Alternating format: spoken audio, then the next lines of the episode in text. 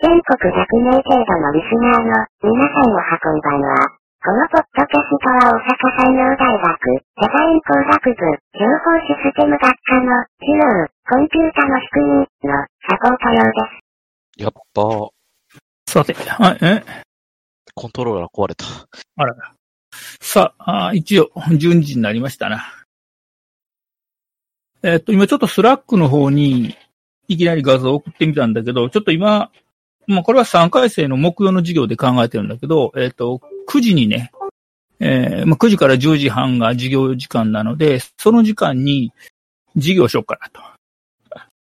で、まあ、音声はこれで、えっと、ディスコードで流すので、あと、板書をそのまま出すのもめんどくさいなっていうことで、えっ、と、まあ、今言われてるのが、データダイエットしてくれっていう、要するに学生の、えっ、と、使えるデータ量が限られてるので、えーあんまりボコボコビデオとか流すと学生が大変やというので、えーまあ、あの、ある程度書いたやつをこう、スマートフォンで写真撮ってそのまま、えースラックにポイッと掘り投げたら、まあ、スラックの方で、えっ、と、板書の代わりのものを見てもらって、それについて、まあ、音声で説明するということで、えっ、と、授業で実際やってるような形で、えー、じ、音声データと、まあ、画像と出せるよね、と。いうことで、ちょっとそんなこともやってみようかなと。で、これは、あの、今週から3回生の授業はそれでやろうかなと思ってるんで。まあ、こんな感じで、うんね、ってですね。うん。あ、滝来た。おはようございます。ちょっと前半、前半の方、聞いてなかったけど、スラックと音声でどっちもでやるよねっていうこと。だから、スラックで板書の代わりにして、うんうん。だから、ここに静止が図とかをピッと掘り投げて、うんうん。で、それに俺が喋りを入れると。だから、まあ僕らがいつのあ、去年やってたようなことをよね、えよねっていうか、まあ、えーリアルタイムでそういうことをやっていくよねっていう。そうそう。だから、あのー、板書書いてる途中書きながらの説明できへんから、ある程度先書いて、うん。で、写真をピッと、こう、ノートを写真撮ってあげて、うんうん。で、それについて解説をして授業していくかなという、この3回生はね、ほうほうほう。 9時から。 9時から。うん。あーってこと、はいはい。とか来てくれるかな、9時とかに。ぜ、ぜ、全勝、全勝するよ。全勝するよ。ただまあ、その場合だと、あの、何かしら動画とかで配信してアーカイブが残るってことじゃないから、9時に起きれないときつい可能性はあるえーっとね、後からスラックにの載ってる画像を見る、うん。音声をポッドキャストで聞く、その時に、どのタイミングでどの画像が出たかが、ああ、そこバラバラになるか。あ順番は分かってるよ。要するに、うあのん。、トラクニーのタイムラインに出るから、順番はこの順番で出たけど、今どの図のことを喋ってるのかを、よう聞かな分からへんから、ああ、そういうことか。でも本来授業時間はね、丸9丸丸から1030から。そうですね。うん。まあ、その9、丸九丸丸に、まあ、丸九丸丸に起きたらええんや。丸九丸丸に起きたらええんや。それで、あの、今までみたいに丸9丸丸に教室に来てなかったらあかんってことじゃないから。そうそうそう。ある意味楽になっ僕たでよとにかく、ね、ネットに繋がってたら OK やからね。まあ、まあ逆に言ってしまったら、丸九丸丸に起きなくても、なんかこう画像とこの話してる内容をすり合わせる技術があれば、いつでもいいわけですよ。まあ、ただそのポッドキャストはいつ公開されるかやけどな。ポッドキャストだいたい夜中ぐらいじゃないいやいや ?1 日、あ、ごめんあ、そっか。 9時からのポッドキャストを聞いて、その日没までにレポートを書かなあかんわけやんか。うわあ、それはちょっとしんどいかな。で、あの、RSS 見てもらったらわかんないけど、例例え。ば、このサポートトークって12時公開にしてあるわけよ。ほ実際には12時にやってるわけやんか。12時スタートで、えっ、と、録音してるやん。うんで、それをポッドキャストに上げるから、実際は90分ぐらい喋ってる。ってことは、えっ、と、1330ぐらいに終わってるわけやな。う。そうですね。で、そこからごそごそやってあげるから、まあ、人400とか遅かったら人500に上がってるわけやん。うん。でも、アンカーの設定で公開時刻を12時にすると、12時に公開されたことになるわけよ。ということは、ということは、その事業のポッドキャストも9時から喋るじゃんうん。だからリアルタイムで9時からさん90分間授業しました。で、それが、例えば17時に公開しました。うんうん。 17時に公開したけど、RSS の時刻情報は9時って書いてあるわけね。ふんふんふん そこのズレが。っうん。ってことは、は丸、丸一日かなということは、実際には聞く時間がギリギリいかないのに、9時から公開されてるように見えるわけやな。結局見れないよねっていう話になってるのまあだが。から3回生ちょっと頑張ってもらって、参加生今何言ってんねやろな。うんうん、まあ、あれやね、3回生頑張ってもらって、えっ、と、実際に公開した時刻を知る方法っていうのをね、ああ、チェックしてもらうとはいいかもしれへんね。取りに行かなあかんな。まあまあまあまあ。自分で調べてください。そこら辺ってことになるのかなそれもまた、なんかこう課題じゃないけど。番外編。あ課題出してもいいね。うん、まあそういう課題になるかもしれない。ごめん、ごめん、ごめん。今僕いらんこと言ったかもしれん。 いや、まあ課題持ってんで、最初から。あ、そう。うんうん。で、えっ、と、まず、サブジェクトやね、えっ、と、今日レポート課題出してっていうか、もう出してもらってる人なんだけど、サブジェクトが、なんか、指定したサブジェクト書いてない人が何人かおって、流れちゃったなんでしょうかね。うん。まあまあまあまあ。あの、ちゃんとしたサブジェクトつけてなかったら、あの、公開されますので、お気をつけくださいというところで。うん。あ一回これ僕やらかしたんがね、あの、なんか、パスワードと、なんか名前を、あの、メールの中に入れ込んでもて、あの、マジの、だから、S17H055 の、あの、大阪産業大学のパスと、を、ほう、あの、メールの中に入り放り込んでもて、で、それが拡散したっていうことが一回あったから、そこら辺もしかしたら君たち、今後あるかもしれんけど、気をつけた方がいいぜっていう話は今、今ちょっとしとこうかな。あの、めっちゃ焦って、その後パスワード、あの、急いで変更した。 あのね、そうそう。あの、パスワード使えない課題で、ほんまに自分のパスワードそのまま書いてくる人おんのよね。うっかりしてた。あの、ペケペケペケペケに変えとけとかせえへんのよね。そうそうそうそう。いやー。まあ、公開されるっていうところがスコーンって抜けてたからさ。うん。で、しかも俺それ、サブ、何やったっけな。あーサブジェクトじゃなかったな。シグネチャーか。かなんかで、あーシグネチャー、まあ、末尾のやつね。で、跳ねられてて。で、まあ、送った瞬間に拡散されるわけですよ。で、それ、あの、まあ、みんなね、あの、国産されたやつはよしよし誰かやりよったぞっつって見に行くわけですよ。まあ、バレるよね。 俺もそれ気づかんくて、隣のやつからお前なんかパスワード拡散されてるけどいいのっつって確認したら、まあ、えー、拡散されてまして。 うん、すぐ、すぐ買いだな。っていうことがありました。やっちゃうよね。やっちゃいましたね。しかもね、俺だけじゃなかったんだよ、それ。そうだよね。何人かいる。気をつけないといけない。そうそうそう。気をつけてくださいね。今見るとあれやね、二丸 H の学生さん、54人やね、レポートだ。少なくとも何らかの形でメール送ってきてんのね。うんと、それは今回のレポートを出しているという意味ではなく。なるほど。今まで、うん。この授業始まってから、あれ ?30 人ぐらいどうしたちょちょちょ、113やから。あ、113なのあれ。半分か。その、そうそう、54回半分ぐらいね、まだ、へレポーえ。ト送れてる人がね。すいません。今日の授業、これ2回目 ?3 回目3回目。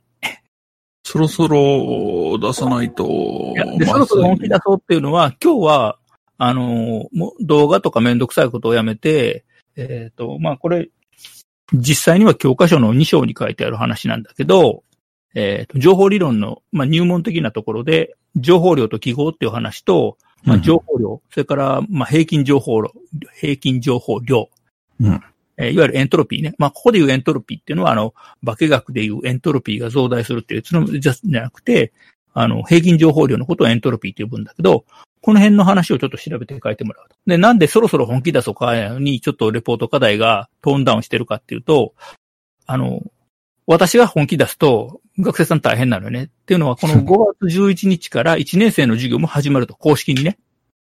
そうですね。うん。要は、えっ、と、2回生以上は4月の27からスタートで、1年生は最初の2週間は、まあ、基本的にはやらないと。ただ、やる先生もおるから、えーメール読んどけというふうに、ウェブには書いてもらったと。で、例えうんば、ここで言うと、まあちょっと話はちゃんとは聞いてないけど、例えば、月曜の2限の松本先生の情報と数学なんかで、えーね、二進数の話とかなんかいろいろ出てくると思うんだけど、えーそんなんも出てくるし、まあ他の授業も出てくるということなので、ちょっと、あの、本気は出してもらわなあかんねんけど、私が本気出すと、負荷が上がるので、ちょっと今日はこうトーンダウンしたような、レポート課題にしときましたというところなんですよね。 嵐の前の静けさということいや、誰もそんなことは思ってない。で。いや、次回何や、何やらかすんやろなというか、何何すんやろなと思いながら。次回そうまあ、どうしよう。 どうしようって。あの、僕ら初めて1年生の頃受けた時に、まあまあ、まあ2、3回目ぐらいはこんな感じで日本で、日本語が来るわけですよね。ああ、日本語な。うん。日本、日本語が来るわけで、解読できる日本語が来るわけです。一応まあ、あの、ちょっとよくわからない単語があったとしても、それは、ええまあ、ググってくれれば、なんとかなる。ググればなんとかなる日本語が出てくるんだよ。うん。あの、3回、4回、5回以降は、えーググってもなんともならない、えー単語が出てくる可能性がある。どんな単語あれは単語なんかな全部日本語じゃない一応日本語やけど、 解読できるか一見。もちろん解読できたやろ初見では解読できんやろ。まあ、いろいろいじってたら、なんかこう、これをこうして、ああして、こうして、こうやったらこんな感じで、確か今日授業で言ってたことはこれとこれとこれやから、それをもしかしたらミックスさせたらこういうことができるんでねえの、つって、やってみると、ああ、なんか、なんか片言で読めるみたいな。そんな感じで、日本語の片言の日本語片言の、僕の場合は、なんかこう、あの、多分やり方見捨てたんやろな。いろいろと、あの、変換したり、こう、ほげほげをゲホゲホしたり、うん。あほげほげゲホゲホしたのを、なんかこう、お英語から、もう、英語日本語どっちみたいな感じでこう、いろんなことをやっていくと、あの、なんか、今日の課題はありませんって書いてあったり したわけですよ。嘘やろ、お前。俺6時間かけたんやけど、この課題というか、この暗号を解読するのに、みたいな。あーもう最初の方とか、アンドリュー側がミスってると思ってた もんね。ああ、もうこれ文字化けてやがるで、とかって変なメール送ってやがったみたいな。ああ、また訂正で何か来るわと思ったら何も来ず。というわけですよ。そういうね、こう一瞬、こう、ついにボケおったかっていうぐらいのよくわからない文言が来たと思ったら、実はそれが、あえー課題の暗号でしたっていう。であれやろあの、変な先輩が、こう、それ画面から目を離して遠くから見たら答えが浮かんでくるね、みたいな、なんかよくわからへん。違う。そう教えてくれるやろは、話してみましょうの人が。あれそ、れ誰あのね、うんこう画面からこう2メートルぐらい離れたら、あの文字として、日本語として読めるんやけど、なんかこう近づいてみると、あの、ただのこの、なんやろ、虫食いの、うん、黒にこう白い虫食いがあるような、ただのも、えー画像にしか見えないっていうものがあんね。まあ、一回検索してもらったらいける。あれ、なん、なんなんて書いてたんやったっけ心を離して、ん違うな。こう、そんな感じのデザイン、すごいデザイン勉強したことない人が作ったって言ってたから、すごい、すごいなと思って。コロナのあの、あ、そうそうそうそうそう。何を話してたアかプリ作っ。やつやろそうです、そうです。あ、すげえ作り方してんなと思って。そう。デザイン勉強したことないって言ってたけど、でも、ふいろいろ、こう、工夫したら、まあ、経験のない人でもああいう、すごいもの作れんやなっていうのは、感動、感動したな、僕は。うん。すごい上から目線っぽくなってしまった。うん。一回調べてみるといいんじゃないかな。なるほど。うん。で、何の話したっけあ、そうそう、あの、暗号みたいなのが来るよねっていう話をしてて、うん。で、まあ、大体、あのー課題、その日にやった課題に対して、こう、いろんなことを使って、その日に出た課題、もしくは授業でやったろう、えーものを使って、いろいろとやっていくと解けるということが多かったような覚えがあります。うんそれね、うん一応ね、えっ、と、まあ、教科書多分まだなくて、えっ、と、大学の方から言われてるのは、えっ、と、5月いっぱいは教科書ないと思って授業生とかっていうですね、すごいこと言われてるのよね。すごいね。おうあの、1年生の教科書の販売がそろそろ始まるぐらいで、なんと、おー俺らない遅いで、あのーなんか本人に届くのが月末予定とかって言っててね。アマゾンの方が早いんじゃん。うん、絶対 Amazon の方が早いと思。みんなアマゾンで買おうぜ。そうこはそ Amazon こだったらポイントつくしな。だって、ワイらが今ここで宣伝した後で、あ誰の利益にもならんからな。行ったってところで問題はないもん。うん。確かに。まあ一あ応、の一応そこ楽楽天にしといたら日本の。 一応。ガーファに抗うな。ガーファに抗うんや、僕は。僕は 日本、日本の純粋な日本企業になるんや。俺はでも、何三やってる谷君はあんまり好きじゃないからな。三木谷、三木谷さん。三木谷あ、暗殺。柳井さんは好きやねんけど、三木谷さんはあんまり好きじゃないのよ。だから楽天で極力買い物せえへん。 だから、あまいろいろものー、何やろう。アマゾンがあって、壁があって、楽天があって、大きな壁があって、ヤフーショッピングがあるわけ や。だからまあ、まあ、で、あのー、まあ、柳井さんはちょ楽天より上やな。ほうほでも、あのー、柳井さんはちょっと違うじゃん。ユう。ニクロやから。うんまあ、ち、違う。要するにユ違う。ニクロのもんをアマゾンで買うって発想なわけやんか。無印良品が今度アマゾンで出たけどね。あ出ましたね。うん。で、えっと、とにかく Amazon で探す。なくて、楽天であったら、しゃあないから楽天で買うと。なかったらアリババかな。なかって、ヤフーショッピングにしかなかったら悩む。だからこれあうの、んベゾスが好きか、三木谷が嫌いか、孫が、うんかっていうね。まあ、ヤフーのようはそうやけどね。うん。だうんから基本は Amazon で買ってるよね。密林探検すると。あのね、Amazon はね、経費で処理しやすいね。へえ。それもアマあっゾたンビジネスとかありますからね。うん。あ、個人で買ってんねんけどね、ちょっとうまいことやってくれんねん、大学側が。おなんか、これ頑張ったら、大学側が頑張ったら今年からそういうビジネスプランのやつ導入するかもって聞いたような気する。うん、まあできなくはないねんけどね。まあ、個人のアカウントで買って、まあ、立て替えてるけど、立て替えた分、後からお金入れてくれるから、まあ、それでええかっていうので。の方が楽っすよね。うん。でね、あまあまあ、さっきのその、読めへん話。うんで、今まあまあ、その教科書の話だけど、教科書で言ったら、まあ、最初の1、2週間で1章の情報とは、みたいな話になって、今、情報理論のところの、まあ、あの、入門な的なとこ。で、情報理、えっ、と、情報量と記号とかね、えっ、と、違うわあ情報源と記号か。あと、情報量とか平均情報量って話をごそごそっと調べてもらったんで、まあ、来週から、えー情報の表現というところ、まあ、参照のところの話をしようかなと思ってるんですよね。で、この辺で文字コードとか、あーまあ、文字が化けるみたいな話が出てくるので、で、こういう話をしないと、あの、化けたような、ボケたようなメールは送れないわけよ。ってことは、まあまあ、そろそろ本気出すかっていう、ある意味そ、そこもかかってきてしまうというところで。ただね、えっ、と、個人の学生で Linux が動いてるマシンを持ってるのはどれだけおるかっていうことになると、ちょっと難しい。少ないアンケート取ったけど、あれは自アン分ドのロイドユ持ーつ。ザーね。うん、ああああののね、一回生はマシンがあるかないか。まあ、三択で、えっと、家族と共有、個人専用、ないっていう、この三択やね。で、二回生と三回生は、あの、Windows あります、MacOS ありますとか、結構細かくは分けてあったけど、一回生はもう、共有、専有、なしっていう、この三択でしかやってない。だから OS については聞いてないね。共有で Linux、うん、ああ、でも、WSL 今からぶち込んでもらう。うん、ただねうん、共有のマシンでそれするとね、大変みたいやね。 ややこしいですね。で、あの、まあ、うちでもその、いろいろ話を聞いてるけど、例えば、その子供が何人かおると。ほな、こっちの子はリアルタイムじゃないと。要は朝課題が出て夕方までに出せとかっていうとこ、あの子供と、えー別の学校行ってる子供はリアルタイムで授業やると。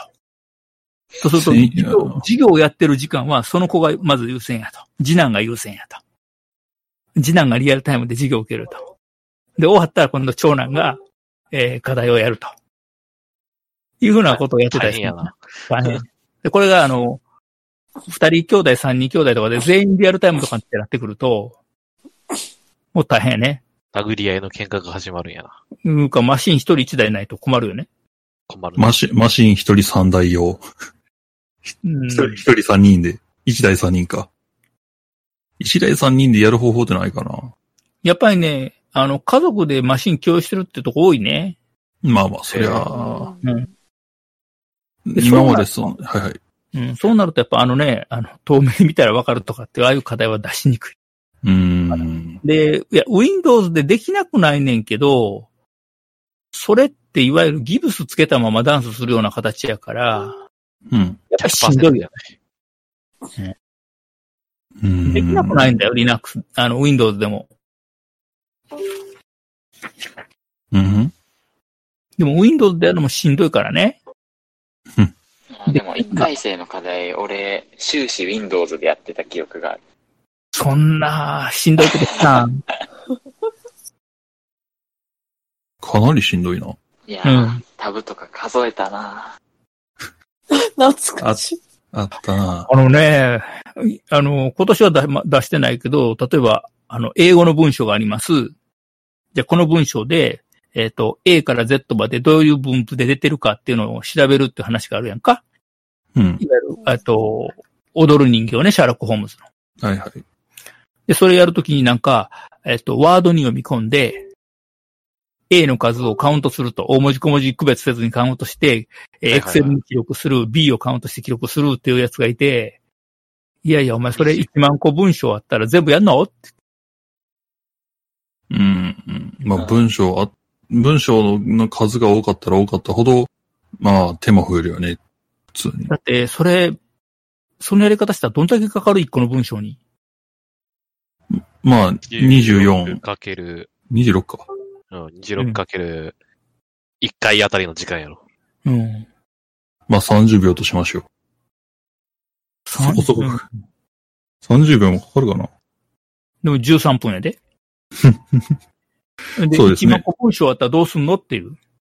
13×1 万個になるわけですね。うん。えげつねほんで、まあ、あの、うまいことコマンドを叩けば5秒で、まあ、5秒もかからへんのかな。エンターを押せばほぼリアルタイムで出てくるから、最初に書いとけば、あとはファイル名変えるだけで、ほぼ1秒レベルで出てくるわけじゃん。えな。うんだな。うん。って考えると、やっぱり、えーそういうコマンド叩ける能力なりをいろいろやってった方が、こう、効率的に作業を進められるから、まあ、幸せになれるよねっていうことですね。だから、あのーそうそう、えっと、タッキーに指摘されてちょっと直したけど、えっと、おすすめ本のところ、ああ、あれですか。うん。あれ、何やったっけ ?Linux の本。えー初心、入門者の Linux? それとも、あの、あ、入門者の Linux だよね。はいはいはい。あの、ちょっと難しい、あの、名字の先生のやつ。うん。あれはね、読んどいた方がいいと思あれは1年生のうちに読んで、で、置かれた方がいろいろと。う。うん。これこれはね、あのーまあ、もう一つその、し下の方に書いてあったっけ、ユニックスという考え方っていうのがあって、それも読んどいた方がいいんだけど、あとね、うん。読んでおくべき本の方か。ちゃんとおすすめ本もちゃんとやったけど、えーっと、 3冊ぐらいじゃなかっうん、ちょっと追加したのはね、あのーた。追加うん。読んでおくべき本に、あ、読んでおくべき本に、あ、追加しましたね。一冊、一番上に追加したのが、あの、パウゼ先生って言って、今、ドイツ留学してはんねんね。横うんあの実際、横田明美先生っていう、えっと、千葉の方の大学の先生だったっけな。ちょっと、個人的には知らないんだけど、あの、うちの帽子の佐藤先生ね。はいはい。帽子の佐藤先生が、えー、お知り合いらしくて。まあ、この人も、あの、横田明美先生も法法学ね、法律の方の人なんで、で、この人が出してる本がカフェパウゼで法学をっていう本で、この間のあの、学生に読んで欲しい本っていう図書館で、あの、毎年あるんだけど、そこにもこれ出したんだけど、あの、法学の話やねんね。メインは法学をベースにしてるんだけど、大学ってどうやって勉強するのっていう話が書いてあるわけよ。うん。だから高校までとは違うっていうね。高校までの勉強と大学から入ってからの勉強は違いますよという話。で、大学っていうのはどうやって勉強していくのっっていう話が出てくるので、これはね、あの、法学部ではなくて、うちの学部でも、他の学部でも、あの、参考にできる本やから、これもね、まあ、できたら読んどいてもらった方がいいと思う。と思って一番上に、あの、追加した、今回は。ほう。後で見とこう。うん、まあ、大学に入ってから、まあ、前回、前々回と言ってたかもしれんけど、大学と高校って全然違うよね。これたし確か初回で言ってたんやっけ大学と、大学と高校の違い。うん、だいぶいろいろだけどね。でだあね。のただ、そっちってさ、方法なんかこう、大学生活の違いとか、授業の中の違いやったから、勉強に対するこう、心構えとかそこら辺の話はしてなかったから、まあ読んどいてもいいんじゃないかなというふうに思います。あの、一番違うのはね、大学の教員って免許ないのよ。うんまあ、だよな。うん。つまり高校まで、要するに保育園も幼稚園も小中高も全部免許がいるわけよね。いるな。うん。ところが大学の教員って免許ないのよね。まあ教員ですから。いやいや、教、うん、あそこはどう取るかやな、まあと。とにかく教員免許はいらないわけよ。うん。で、結局はどうなってるかっていうと、教授会が、この人は講師です、この人は准教授です、この人は教授ですって決めたらそれで OK なわけよね。もうもちろん基準はあるわけやで。論文いくつ書いてるとか。うん、誰でも教授 OK っていうわけでもない。まあ、ただその、名誉教授とか特任教授とかって言って、あの、他の分野でいろいろやってる人を、まあ、連れてきてっていう時はあるけど、専任の場合っていうのは、まあ、基準はあるけど、要するに教授会が、この人教授として取りますって言ったら、まあ、基本はできるわけじゃん。うんだからそこがやっぱ一番大きな違いやね。うん。まあ、一番なすごいのが、あの、企業の研究所で働いてました。3月で定年、あ、まあ、定年じゃないな。まあ3月末で退職します。4月から大学の教授になりましたっていう人もおるわけよ。ああ、もうそのまま企業の、根っこが企業な人でも、スライドしてこっちで教授として、教託をで登ることがあるわけ本当か。に多いぞ。ほう。うあ特の、に海外。中途から来てるの人はね、多いよ。うん。で、それになると、結局、前の月までは、要するに同じようなことをやってて、話が分かってる部下がいて、一緒にやってたわけや。それが突然、その、基本的な知識がない学生を相手に説明をせなあかんわけや。変やでもそれを、勉強はしてないわけやんか。勉強を教えるっていう勉強はできないわけそういわよゆね。る教職課程を受けてないから、私も結局受けんかったから、教職課程は。うん。うん。ということは、そういう人は教えてることがいっぱいあるってことだね。まあ、今それはあかんってことで、その FD とかって言って、あの、フロッピーディスクじゃなくて、あの、はいはい。そういう勉強、教え方を勉強しましょうっていうのもやったりしてる。へえ。うん。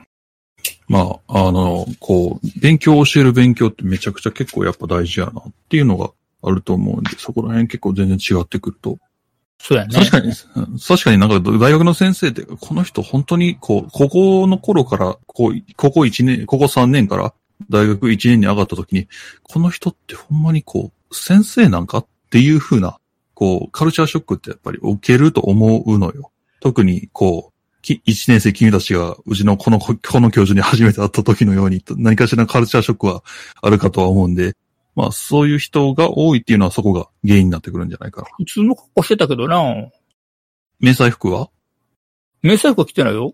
野戦服。迷彩柄の戦闘服を着ただけ。ああ、なるほど。あれ、その時ってあれじゃないマスクしてたんじゃなかったっけマスクしてな今い年よ。は。ターバン巻いてたよ。マスクって言ってたやん、それを。まあ、まあ、マスク代わりやな。うん。まあ、こう、こうやって一年生、初めて初見で会う、大多数の初見で会うところに、迷彩柄の戦闘服を着てターバンを巻いていく人が、先生になるわけです。教える側になるわけです。うんいや、でも、あの時はまだあれで、上着しか着てないで、あの、フルに上下ちゃんと着てなかったからね。大丈夫 ?AK とか持って行ってない。 AKS は持って行ってない。持ってない。うん。よかこったこに置いてある。横に今ある俺あるけど。いや、あの時僕も実は行こうと思ってて、あの、戦闘、野戦、あーまあ、戦闘服とあの、HK45 を準備していこうかなっていうふうにスタンバってはいたんだけど、ちょっとね、あの、それをやってしまうと、っていうか、まあ、ちょうど、あの、家族が来たんで行きませんでしたっていうのがあって、あその、もそテもレキャスターと AKS74U はすぐ点届くとこにあるよ。皆さんエアがソフトガンですよ。エアソフトガンですか らね。一応、一応言っとここれエアーじゃない。う。あ電動ガン。あこー、いつはいはい電。動ガン。あねや。あーまあまあまあ。ソフトガン。うん。遊戯銃ということで。そうやね。あの、銃じゃないからね。銃刀法上の。まあまあね。うん。エアガンじゃないからね。エアソフトガンです。うん、そう、ソフトガンって必ずソフトつけてもらわないと。エアガン持ってるんですって言ったらね。まあみんな多分、エアソフトガンの方を思い浮かべる人もいてるんじゃないかな。どうだろあのね、普通ね、ちゃんとエアガン持ってる人はエアガン持ってるって言わない。う。空気銃うん、空気銃って言うし、あの、エアライフルっていう。あエアライフルとかエアピストルっていうから、あ、なるほど。うん。だからガン AP とか AR って書くからね。ははーこう、ガンっていう、エアガンじゃなくて、エアピストルな。ピストルとか種類がライフルとかっていうから。種類がちゃんとそこまでうん、考えあての、る競技でそういう名前になってるから、競技で使ってる名前でで。言う。だからエアガンって言ってる人は多分素人っていうか、免許持ってない人。まあ多分サバイバルゲームをやってる人が多いんじゃないかサなバゲーの人はガンっていうね。ある意味そこは住み分けというか、違いが出てくるんだね。ただね、うちの、まあ、あの、ライフル射撃部の部員も、ちゃんとエアライフルで競技は出てるけど、あの、サバゲーもやってたりする。もちろんサバゲーやるときはエアライフルは持っていかないよ。それ、非合法だ、ね。うん。そんな歌、銃刀法違反で免許取り消されるからね。ああ、じゃあ始まる前のこの弾速チェックあたりで、よろしくお願いします。いやいやいや持って行く瞬間にわかるって。あの、要は、ここにあるような AKS74U とかさ、M16 とかをほとんどコピーしたんじゃなくて、もう、エアーライフルってもう、明らかに競技用の銃ってから、そういう形になってるから。うーん、まあ、重さも全然違うしね、見た目も違うし。うん見た目がね、明らかにね、もう、あの、競技用。まあ、競技用って分からへんのは、あれやね、あの、太郎麻生が打ってたような、ああの、なんだ、エア、あー散弾銃か。ああ、ショットガン連。射撃とかやるときね。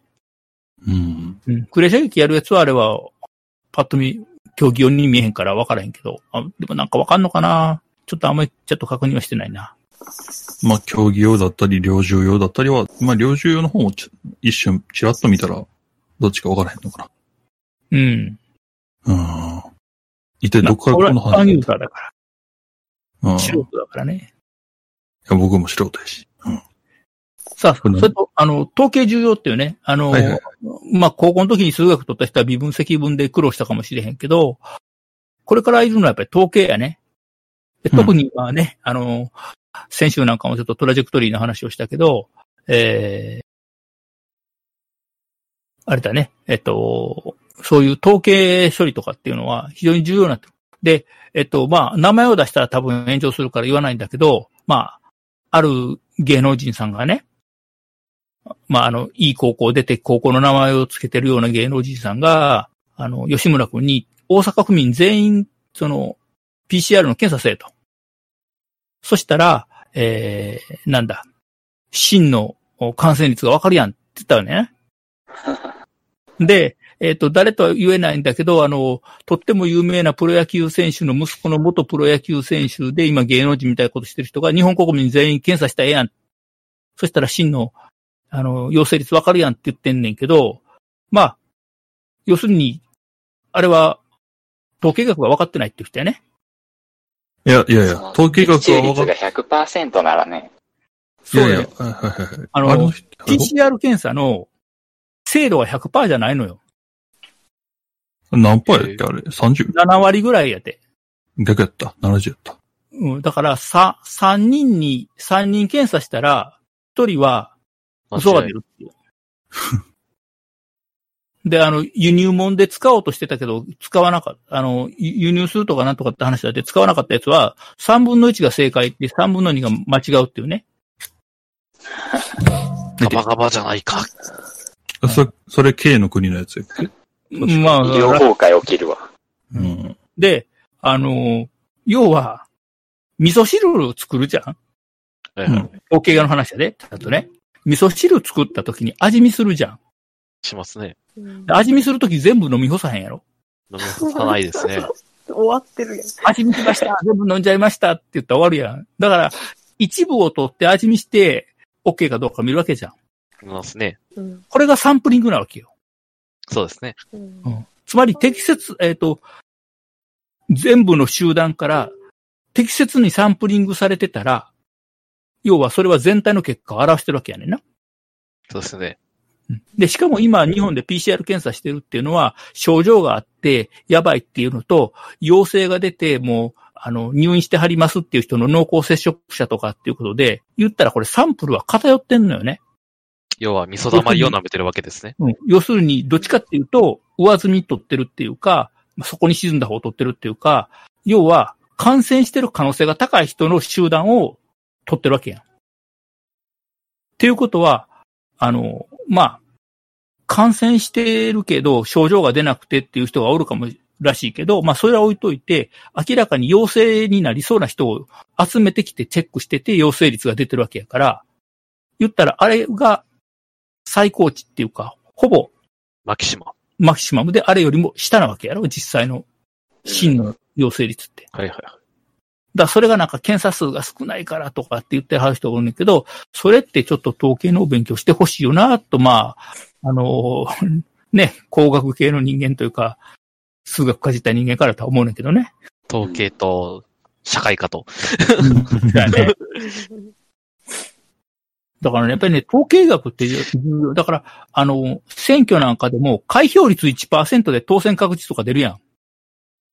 あいやいや、それ100分の1しか開けてないのに、残り99%全員、あの、2位の人に入ってたら、1位と2位ひっくり返るよねっていう人おるねんけど、それが起こらへんのは、やっぱり統計的に処理をして、出口調査とかして、やるからやねんな。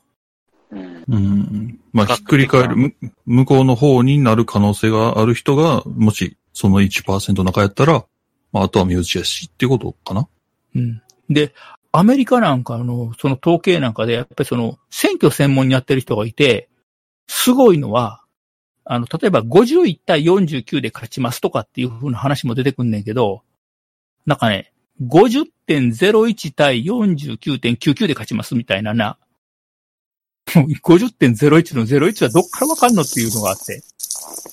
まあ、そこまで。定額リスクでひっくり返りそう。うん。だからそこまで、あの、やれるっていうか、チェックするみたいやね。場合によっちゃ。へえ、操作してるんじゃないのわかんない。そこまあ、まで。そのアメリカの選挙って、うんあの、日本の選挙やったらほら、当選、なんていうのあなたは当選しましたっていうのくれるけど、はいはい。アメリカの選挙あれないらしいね。何やったっけな、それ。あのね、アメリカの選挙は、票はこんだけですっていうふうにしか発表しないんだって。ほで、片っぽが、俺分かったぞっていう勝利宣言の、えー、スピーチをして、別の方が負けましたっていう敗北の宣言のスピーチをして、それで終わんねんって。う。うん。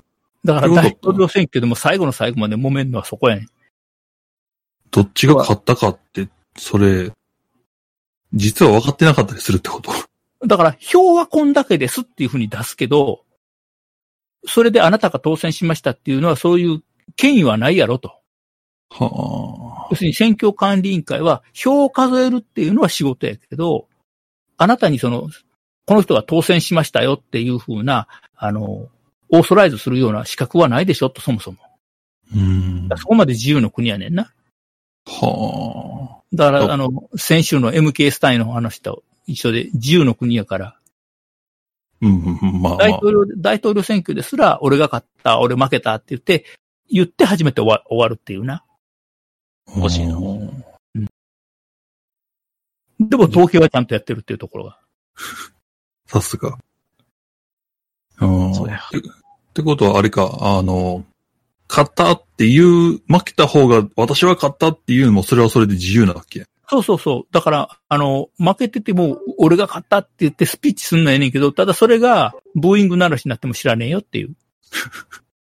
まあさ、うん、まあ、でもまあそういう、そういうブラフじゃないけど、嘘もつき続ければっていう話もあるし。まあ、ああ人気が出るかどうかやな。ただ、あの、あれは公開されてるからね、票数は。得票数は。うん。うん。じゃあお前何やってんねんっていううん。話だわけね。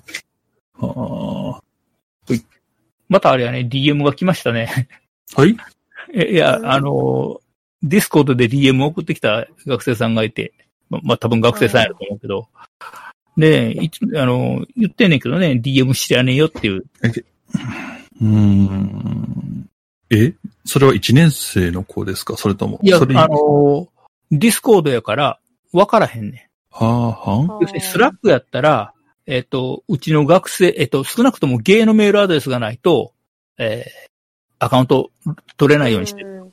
確いかやはいはだい。から逆に言うと、ゲーのメールアドレスがあったら、学生でも教員でも、え事務職でも OK、入ってくれるわけやんな。うん。で、その時に、プロフィール見てたらメールアドレスが載ってるから、メールアドレスから学籍番号はわかるわけやん。まあそうですね。うん。ただ、ディスコードの場合は、あと、今年の1年生は、今年の1年生というか、まあ、これ今年から始めてからあれやけど、あの、えっ、と、ログインの ID というか表示を学籍番号にしてくれてる学生さんが何人もいて、こう見ると、S20 のなんぼっていう、S201 のなんとかっていう番号が書いてあって、まあ、おそらくまあ、多分自分の書いてると思うねん。うん。うん。だからそれはわかるけど、えっ、と、要は、いろんな名前を書いてる人がいるじゃないそっちも一覧見えるうーん。名前の一覧出てくるときに、いろんな名前書いてはるやんか。そううするん、と、まあ、そすう数字やったりっていう。そうするとそれが本当にうちの学生かどうかわからんわけやん。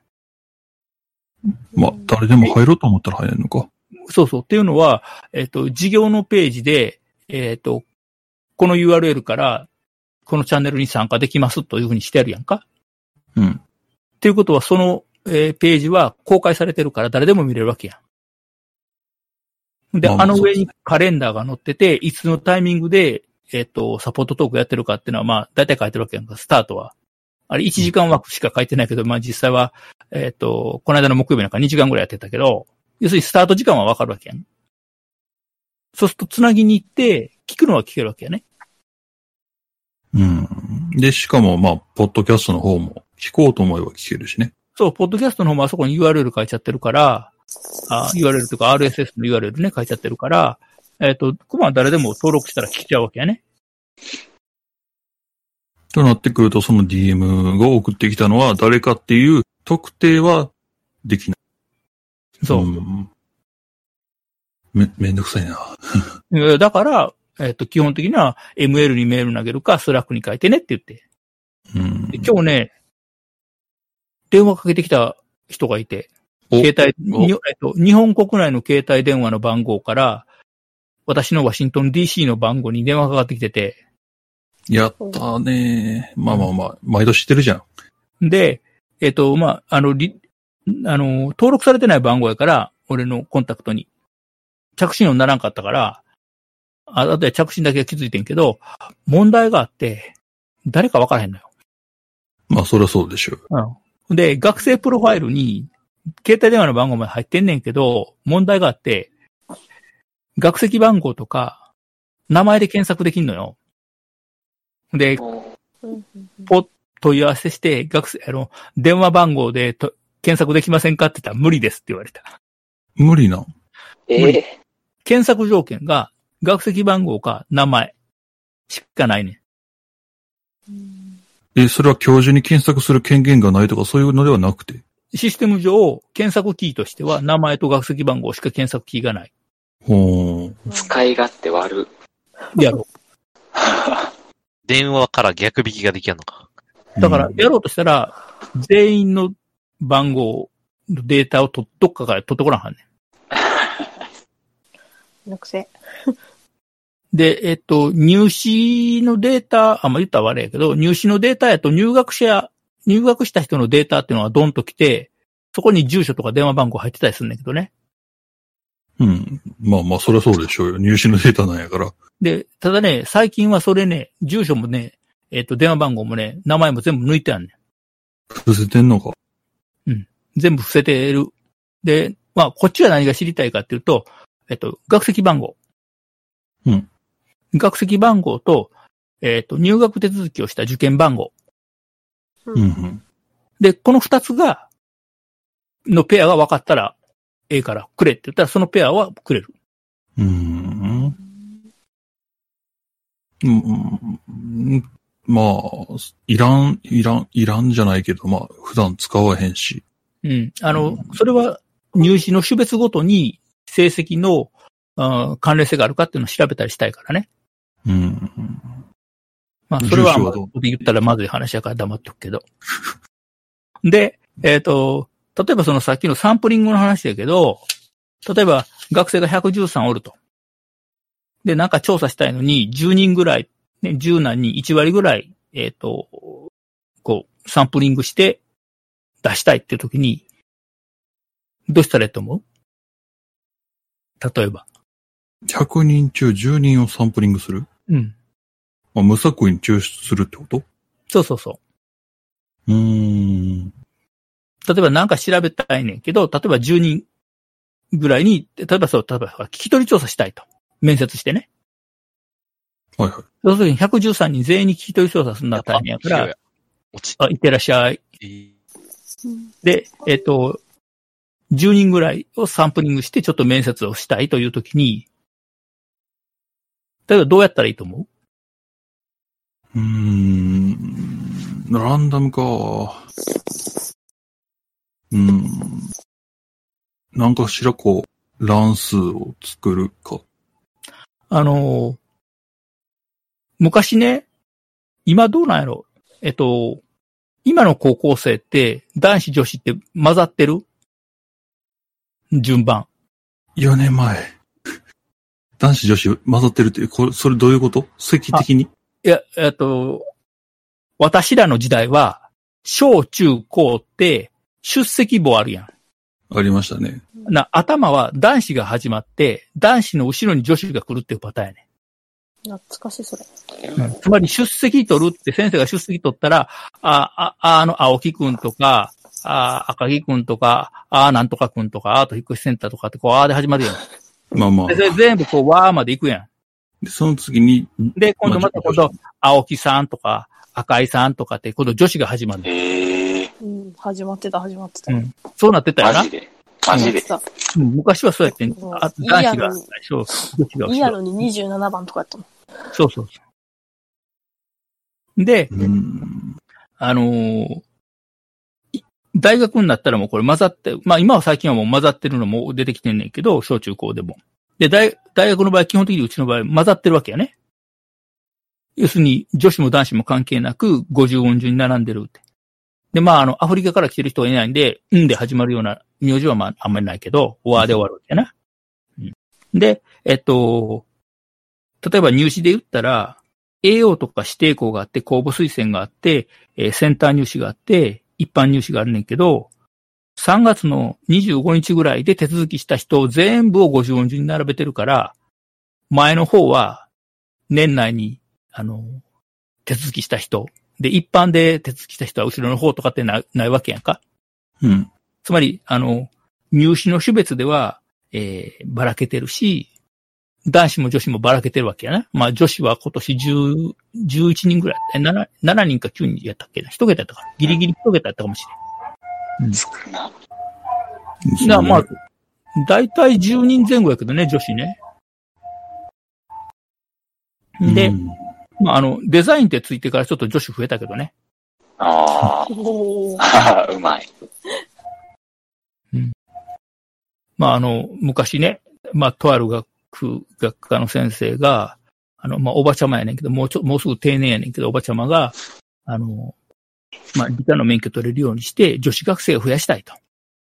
いう話をして、私もこう、お一緒にその、入ってたよね。たまたま担当やったから。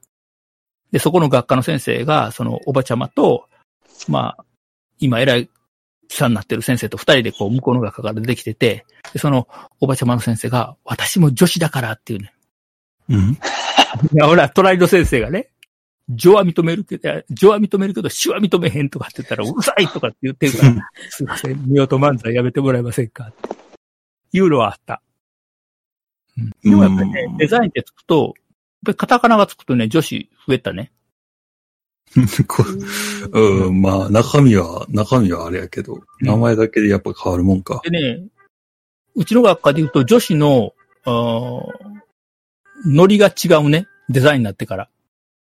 ノリというとノリノリっていうかね、雰囲気って、意気分っていうかね、なんかちょっと違う。ああ、ゴリゴリの工学系の女の工学部時代子。女子と、デザイン工学部になってからの女子とね、ちょっと違う。で特に1年の女子はね、なかなかすごかった。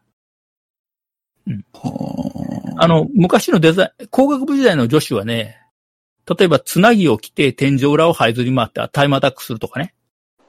うんまあまあまあまあ。 つまなあ、ぎ、ゴリゴリの。タイムアタックとかって女子二人でやってたりね。おーさすがにね、デザイン工学部になったらね、そういう女子いなくなった。え、つなぎ着てる女子いなくなった。いや、つなぎ着てる女子はいるよ。つなぎ着てね、車の下潜り込んでるけど、普段は着物着てるとかね。うんおーうん、着物着て自転車乗って通学してくるとかね。え、想像しただけで、いや、ちょっとやばい人なんですけど。はえ普通に着物着てるだけやんか。あ。ああ、まあ、着物、着物か、着物か、うん、着物か、うん。うん十二一重とかそういう。じゃなくて普通の着物。だかすげえら自分で着付けも自分でできるから、朝は起きたら着物着て、研究室来て卒検やって帰るっていう。あうーんうん。うん、なる ほど。な、なるほど。写真み、あったら見たいね。あの、あれな、かったっけあそこに乗ってるで大学案内に、うちの学科のとこ見てみ、着物着てる学生乗ってるわ。そうそう、乗ってはる。うん。今でもその写真使い回してるから。後で見ときます。うん。はあ。自称大和なでしこやから。一番辛い事象や。大和なでしこ。うん。ああ、俺が成人君子っていうようなもんじゃないかな。自称、自称成人君子です。自称は何でもいいからね。これ怖いな。後でその人からなんかこう、ディスコード聞きましたよとか言われたら、ポードキャスト聞きましたよとか言われたら、世の中狭くてさ、うまい俺の息子の彼女と、その大和なでしこが友達やったっていう。なうわ狭いな。そ狭すぎる。。まあ、神戸やろう。うん。こ大神和な戸でし。こ、いや、滋賀の方やで、出身 あれ大学の近所に住んでたけどね。うーん。まあ、そ、そういうよくわからん縁が生まれることもある大学です世のと。中狭いよねって言って。うん。はあ、さあ、さあ、113人から10人ぐらい選ぶときって、どうしよああー、さっきの女子男子の話は関係あるこれは。う。あだから、要するに、性別関係なく選ぶから、うん。もう女子はその間に入ってるわけやんか。要するに、前半男子、後半女子みたいなことしてないから、要するまあほに、んはい性別のことは考えなくていいわけやろ。まあで本当にむむさこいか。受験制度についても、ばらけてるから、あくまでも順番は50音順にしかなってないと、名字のね。うん。あ、ただし入学時の名字ね。あはいはいはい。う途ー中ん。でね、名字変わる学生さんやっぱおんねんね。まあまあまあ、本人、本人が名字を変えたか、それとも名字を、えーまあ親の都合上上が、親が変えたか親ってのい都う。合で変わってる場合もあるし、本人が、あの、書類を出して変えた場合もあるし。うん。まあ、ど、どっちにしろ、まあ、可能性はあるよ。うん。でうー、んはいはいで、これでね、例えばね、たまにあるのが、その末尾なんぼの学生だけ取っていったらええやろっていうのがあんねんな。ケースの部分だけうん。例えば、あの、ケツが1番の人だけ集めるとか、ケツが2番の人だけ集めるってすんねんな。ほうほただ、このやり方するとね、うちの学科の場合一つ問題が起こるね。う。ん担任が全員一緒なんね。おどういうことあ、担任そう。まああ、ー担任というか、プログラミング1の担当の教員ね。はいはい。要するに、今10人で回してるから、えっと、去年やと末尾が2がうちに来るわけね。今年は末尾が1の学生がうちに来るわけよ。 来た、来てたんですかは、はいいやはいはい。来てたやん、去年の前期も。んうん。金曜日の2限に。来たっきか。滝大丈夫か金曜日の逃げは俺多分授業がなんか送ってたんちゃうああ、それでか。あの、今年はできないけど、新入生歓迎会もやったやん。うん、やってた。ほほーあの、カツサンドかなんか食ったんやな。ああ。食いたかった。トサンド。だからそれは、3回生までに全部単位を取っとったら、いけたわけやん。け授業残してるからや。好きで授業残したわけじゃないんだよな。だからまあ授業ってね、やっぱり単位重要なのよ。重要ですよ。こんな感じで、こう、面白いことに乗り遅れる可能性はあるからね。うん。なんかこの、ね、あの、なんか行事が、イベントがあるとかっていう時に授業と重なっていけないっていうのが出てくるからね。うん。まあ、今つはいはい。今年ちょっと分からへんけど、まあ、あの、このコロナのね、関係で分からへんけど、い今まで、えっと、やったら、いろんなイベントを、あの、なんか、あの、習字のなんかお姉ちゃん来て、でっかい文字書いてくれるやつとか、あの、人間の頭の上に乗ってるやつが来るとかね。まあ、いろいろありましたね。箱箱フグが帽子の形になってこう、着はるとかってあるじゃないあれ箱フグやったっけあれ、ハゴフグやった気がするって。え、来たんですか怒られたよ、さかなクンさん。えええあれ、見たさことかないなクンまでが名前やから、ちゃんとさかなクンさんってさん付けせなあかんって僕 ずっと言ってた。あ集合写真で一緒に写ってるよ。へえい見たかった。会いたかったな。うん。あそういうのも、でそういうのも、例えば、あの、平日の昼間にするから、授業あったら行かれへんとかってのが出てくるからね。そうやね。うん。うん。で、まあ、だい、はいはい。かなあかん。うん。で、まあ、単位だいたい1時間半かけ15回やろで、そこからえ課題をする時間も考えて、まあ、2時間かけ15としようよ。最低でもな。いや30分、30分。文部科学省の基準では、授業時間は90分ですと。ねうんそうすると、これに対して予習復習がいるやん。まあまあ、普通はそうですね。で、予習復習は授業時間と同じっていうわけ。うん。つまり、文部科学省の基準で言うと、90分の授業には90分の予習復習が必要やと。つまり、うん3時間、1コマね。これが15回なので、45時間で1つの授業、半期の授業ができるっていうふうに文科省の基準では言ってるわけ。ほで、通常の授業ではこれで2単位を出しますよと。ううん。で、じゃあ、英語の授業とかね、まあ、1回生の人だと、初習外国語でフランス弁とか、ドイツ弁とか、えー、ペーチンファーとかうん、あるんだけど、はいはい。そういうのは1単しかないと。英語もね。そうやね。一で体これはなんでかっていうと、英語学の授業っていうのは、授業中に、えー、やり取りをすると。その言語でね。で、そこがメインであって、要するに予習復習っていうのはそんなんないやろと。うん。だから、この、えー、一単しかないわけよ。半分っていうことで。ってことは、まあ、残りの分はてめえらでやれよってことか。うん。で、実験実習も単位が少ないのは、例えば、えっと、実験実習ってその場でしかできないわけじゃん。装置があって、その装置をいじって、なんかするから、家帰ってその装置がないわな、普通は。うん。ってことは、まあ、その予習復習も含めてっていうことができないので、その場所でないとできないからって言って単位数が少なかったりするわけね。ほほだーからあのフィールドプラクティスが4時間やって2単位しかないのはそれもあるわけ。要するにその場でやるっていう基本は。うん。まあ、今年まだちょっとね、フィールドプラクティスできてないから、1年生の皆さんはどん、どんなんかちょっと、なんやろってなるけど。あれがまあ、い単位ろいろ。あそううん。まあ、長い割に、な長くて楽しいけど、その分単位は少ないという、うん。そういう授業です。でもあれはね、いろいろ経験できるから、あれはいいと思う。うん。いいと思うし、グループワークがちょっと多いんで、まあうん、こう、知り合いの輪を広げるということを目指すのであれば、まあ、有効活用できる機会なんじゃないかなっていうふうには思います。な。今年は3密と酒なんかそこどうなるかや な。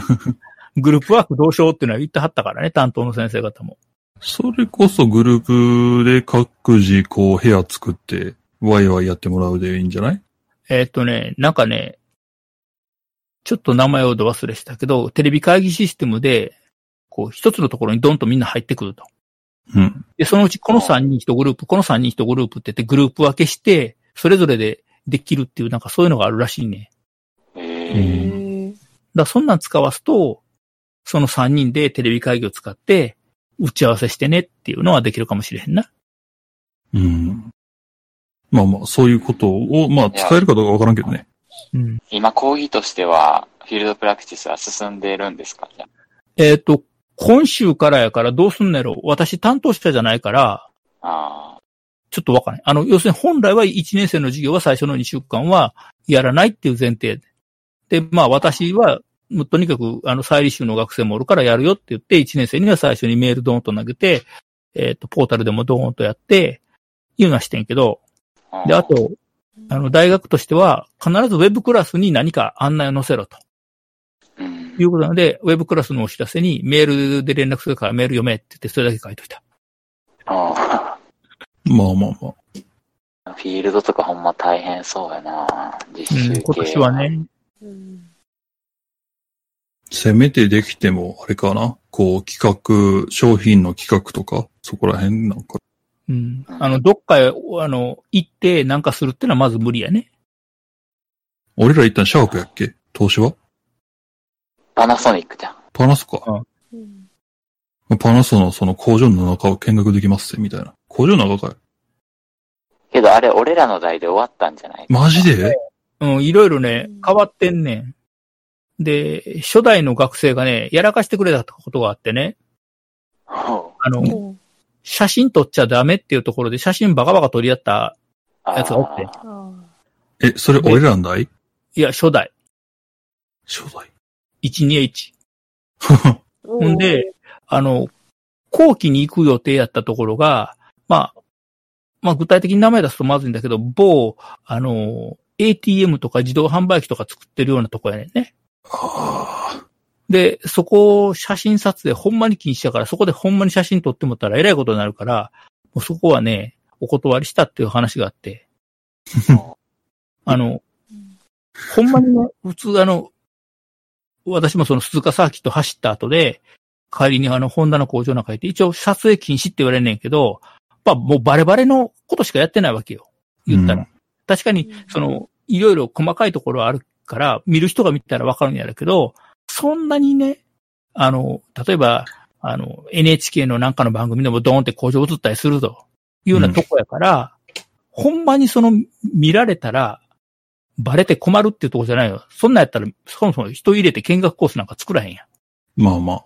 うん。だけど、お札やってる、あの、要するに、お金のチェックするようなシステムを作ってるところっていうのは、どこをチェックしてるかがバレると、それで、偽札取ってるようになるわけよね。うん昔ね、1万円札と同じ大きさの紙に、あの、カセットテープ買ってきて、磁気テープをなんか3箇所ぐらい貼るんだって、ピッピッピッって。要するに、しお札と同じ白い紙に、3箇所だけこう、帯がついてるわけね。はいはい。で、その白い紙を、要するに、それ、人が見たら明らかに、単なる白い紙になんか3本線がついてるやん。はいうん。これ機械に通すと一面札って認識して、ああ。あうの、ん、買い物ができるっていうか、それは、えっと、パチンコ屋さんのやつやから、1万円分の、あの、あ金属のボールが出てくるわけよ。すーまあ、偽札とは言わんけど、偽商品券じゃないな、偽金券ができるわけか。うん、で、これややこしいのが、要するに、明らかに白い紙やから、偽札とは言えへんわけやん。人間ーが見たまらあ、確かに。人間が見たらう。こう、札には見えへんから、うんうんじゃあ偽札っていうふうにはいけへんわけやな。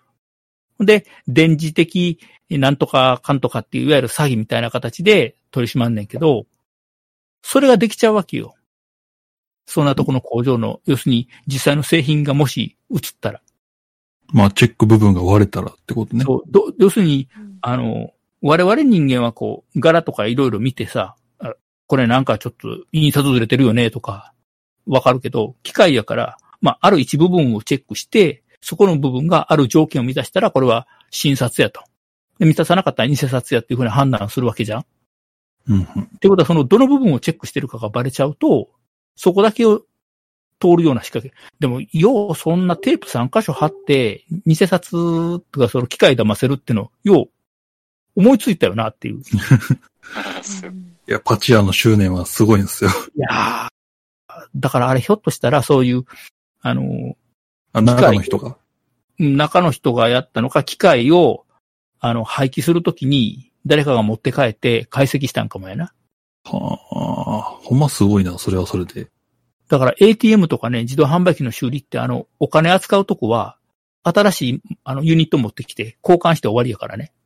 うん。あの、ま現場で修理してる人は中身わからんようになってて、ブラックボックスで、もう、あの、お金のチェックするユニットをガサッと外して、新しいユニットをガサッとつけて、で、動作確認しておしまい。で、その外したやつはちゃんと、あの、返すっていう形になってるだけらしい。うんってことは、ATM の販売というか、まあ、作業員になったとしても、偽札作りに関わることはできないということだ。あの、一時期流行ったのが、パワーショベルとか持って行って、銀行の壁壊して、ATM 持っていくっていうのが流行ったやんな。 はやった。ほんやほんまに流行ってん。その一時期、あっちもこっちもでそういう事件があったのよ。要は、あの、トラックの荷台にパワーショベルをも積んでいくやん。あで、パワーショベルを下ろして、壁壊して、ATM をガサッと吊り上げて、トラックの荷台に積む。で、パワーショベルはもうそのままそこへ捨てていく。ああ。まあ、パワーショベルもトラックも盗難品やねんけどな。盗難車やけどあ。いや。ほんで、どっか持って行って、ATM を叩いて壊して、中に入ってるお金を抜いておしまいっていうのがあんねんけど、元でゼロか。うん、まあ まあ。で、その時にその、お金のチェックするところはね、置いていってんねん。うん要するに力技のご泥棒やな。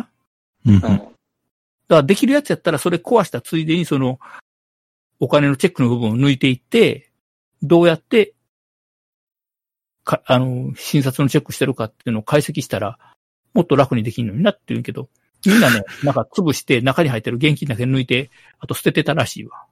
あーまあ、解析する技術と知能がなかったのか、それともまあコストパフォーマンス的に、そこを解析するよりも次のやつ次のやつで行った方が良かったのか。まあね、力技って結構ね、強いからね。うん、無理やりっていうのは、なかなか強かったりします。でもね、あプログラムはやっぱり書かんとね、力技でね、文字数えるのしんどいよ。 ーその話するそこへ持っていく。うん。 あのあやっぱりそう最初に30分1時間プログラム書くのにかかるけど、それが今度は1時間かかる作業が1分とか2分で終わるわけじゃん、言ったら。ーうん、まあ、何回も繰り返せば元は取れるわけじゃん。明らかに。何回も繰り返すプログラムやったらやる気は出るんじゃが。一回きりか大と思うと。体ね、やったことってまた来る。来んの。来る。大体来る。だから大体プログラム書いてて間違いはない。ほ二回来たやつは絶対書く。ーはあ。一回これやってってこうやるやん。で、めんどくせえなって思うけど、まあやるじゃん。うん。二回目に来たら、その時はね、もうね、三回目以降もあると思えっていう。へえ。うんあの、数学的機能法やな。一参個加やったら OK。で、プラス1しても成り立つ。だから、プラス2しても3しても4しても成り立つよねっていうのは、す数学的機能法である話じゃん。ざっくり言うとね。あ これ、これはざっくり言いすぎたら数学の先生に怒られるけど。ということは、1回やりました。もう1回同じ仕事が来ましたってことは、3回目も4回目も来る可能性があるわけじゃん。二度あることは三度あるってことやそなう。そうそうそう。そうすると、に二度二度目にはプログラム変えとけば、もう、OK であろう。三回、四回、五回、六回ってくるともう元取れてるよねっていう。そういうこと。うんだから、それをプログラムできると楽できるわけやね。で、うんえっ、と、できなかったら毎回同じ苦労せなあかんわけやね。まあたプだねログラム、はいはい。あの、エクセルのマクロ書いて楽してたら怒られるとかっていうのはあるけどね。ああ、そんなネタありましたね。なんかこう、なんか年上、年上の社員さんにお前そんなズルすんなよ。俺はこんな頑張って手書きでやってんねやぞっていうわけのわからんことを言われたっていう。うん。その根性論とかね、精神論で言われてもね、そのその根性、根性とか精神かけて儲けが増えるんやったらええけど、変わらへんからね。俺とこんだけ頑張って手書きやってんねやぞって逆にあなたそれマックを書かないことによって手書きによるロスが発生してるんですけど、そこに関してはどう思われますかっていう。ロスというよりも、手作業するとミスが起こんねへえ。ああん。人間っていうのまあはまあミスするからね。うん。うんだから、あの、よく、あの、再発防止策で、あの、注意しますとかね。言うけど、注意するっていうのは、注意し忘れるのよ。うん。まあ、だから、失敗しない仕掛けを作る。まあ、要するに、えー、ね、デザイン工学部ですから、うちはエンジニアでしょで、エンジニアっていうのは仕掛けを、もう要するに、デザインっていうのは問題解決なわけやから、その問題解決の手法を人間が頑張れやったらあかんわけや。うんあなたがミスしないように気をつけてね、じゃなくて、ミスした時にミスしたって分かるような仕掛け、あるいはミスをしないような仕掛けをそもそも作ってしまわなあかんわけやな。うん。例えば簡単な、むっちゃ簡単な例を出すと、うちの学科の事務室の横に、夜遅くなった時に鍵を返却するっていう場所があんねんな。ポスそトうでがあすんねんうね。ん。はいで、これは研究室とかの鍵を学生さんが持っていきます。で、夜になったら研究室、あ、事務室閉まってますと。で、返せないので、ポストがあって、そこは入れると。で、ある時に、このポストに、そのポストを開ける鍵を入れたやつがい て。まあそそれはどうやったかっていうと、まあ、いろいろこう、うんやってやって、まあ、鍵を取り出したわけやねんけど、あんまり詳しくてまずいから、まあ、とりあえず、あの、鍵を開けずに鍵を取り出して開けたんやけど、で、あの、要するに、これ、よくある解決法は、この鍵を、ここへ入れるなっていうふうに書いたりするわけやな。うん、まあまあまあ、そういう方法でももあそるれね。見るやつは、あの、入れるやつって注意書きを見ひんわけじゃん。うんじゃあどうしたかっていうと、でっかいキーホルダーつけたわけよ、その鍵に。うん、はいはい。入らないようなやつ。物理的にそのポストの入り口よりも大きな、あの、物体をくっつけたわけやね。うん。うんそうすると、入れようとしても入らない。うん。うんっていう解決をしてる。で、まあ、その鍵は学生使用禁止っていう札もつけてあるけど、万一持ち出しされたとしても、入れれないから入らないわけよ、ポストには。そうやね。うん。っていうふうな、まあ一つの簡単な例ね。要するに、言う、人間が頑張ってミスをしないようにするんではなくて、ミスをしない仕掛けを作る。これがデザインね。問題解決。うん。だからそれをやらん、ややっていくのが我々の学部学科の考え方やから。まあこれをソフトウェア寄りな方向でやっていくってことだね。まあまあ、そのためのっていう。うんむっちゃ真面目な話してもらった。そりゃあ、授業のサポート道具ですから、いつもこんぐらい真面目にやっていただけると嬉しいので すが。あ、そうですか。はい。はい。い真面目に喋るの苦手やからね。や、でももうこんな感じの真面目な話を毎回毎回。研究室では、研究室ではやってないな。あれそこでやってる。真面目な話もしてるやろしてるけど、真面目な話をしようって言った時に限って、その真面目な話をする相手さんが寝てたり、あの、来るのが3時間、真面3目時な間、いい、コーヒーの焙煎をいかに自動化するかっていう話もするし、あれ、あれ、頭おかしいって、なんで、なんでバイクの、 バイクの 中にさ、ポップコーンメーカー使って焙煎すると自動で止まるって話やんか。あそそっちあ熱なったらな。バイクのクランクケースに仕掛けをして、勝手にぐるぐる回るようにして、こう、バイクの排熱でコーヒーを焙煎できないかっていう計画が上がったの、あれまた別。あれは、あれはネタやん。言ってるそれ。おて俺一コーヒーが瞬、もう一瞬できるかなっつってこコーヒーのムロにいちいちエンジンかけてその辺走ってこなあかんなんて、めんどくさいやろう。ある意味面白いネタだと思ったんやけどな。まあ、あの、二輪好きな人はコーヒーを飲むっていうことで、あの、走ってくる理由ができるからね。まあ、そうやね。僕の夜な夜なドライブは大体そういう理由で走ってたりするけど。コーヒーを飲まないといけないからっていうことで不要不急じゃないとこう主張して出て出かけるわけやな。ああ。えでも大体僕のあれですよ。コーヒーを飲むためにっつって、そのいつもコーヒーを飲んでいるところが、あの、出禁になったんですけど、そのバイトはしたらいいですか 俺は何もしてない。大学はやってるだけやから。バス停入れねえもんな。そうやね。さすがに。バス停まで入れやんとは思ってなかったから。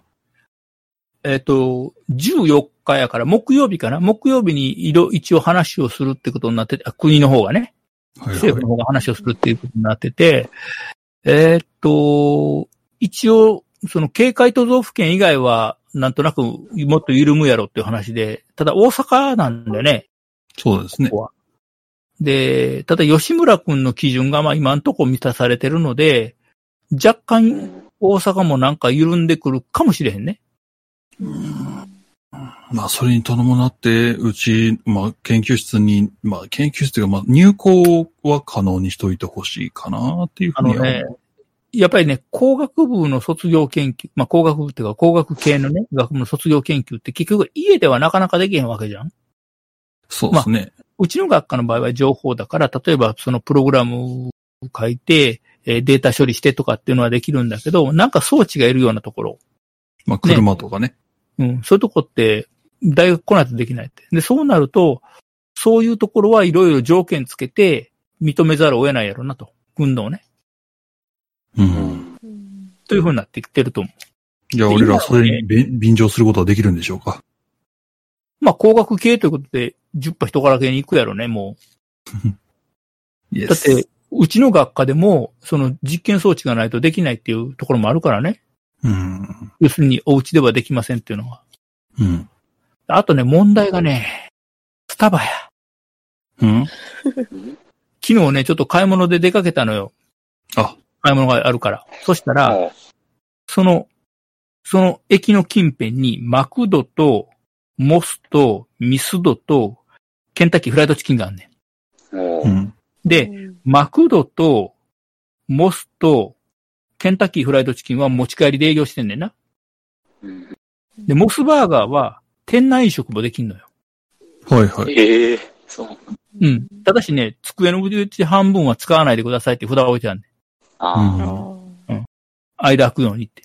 で、隣にスタバがあんねんけど、スタバだけ閉まってんねん。あ、ううんん。ースタバもね、持ち帰りだけやってくれたやのにね、と思って。今全部やってないですね、スタバは。そうやね、スタバい全国一斉で止めてるから。だからすごい14、財力や。うん。あの、それを言うとあれやね、オリエンタルランドもそうやね。うん。がっつり止めてるから、あれで全然大丈夫って言ってるから、やっぱり体力のある会社はできるわけやね。まあ、すご体、いですよ。体力かっこ金っていう。まあまあまあ、要するにそういうこと、体力っていうのは、この場合、まあ完全にお金の話やけど、あだからそれで、まあ、の、給料を払って成り立ってるっていうことは、まあそれなりに、まあ、ただ、スタバの場合はアルバイトさんの場合は時給やから、あれやけどまあ、まあ正社員もいるからね。うん。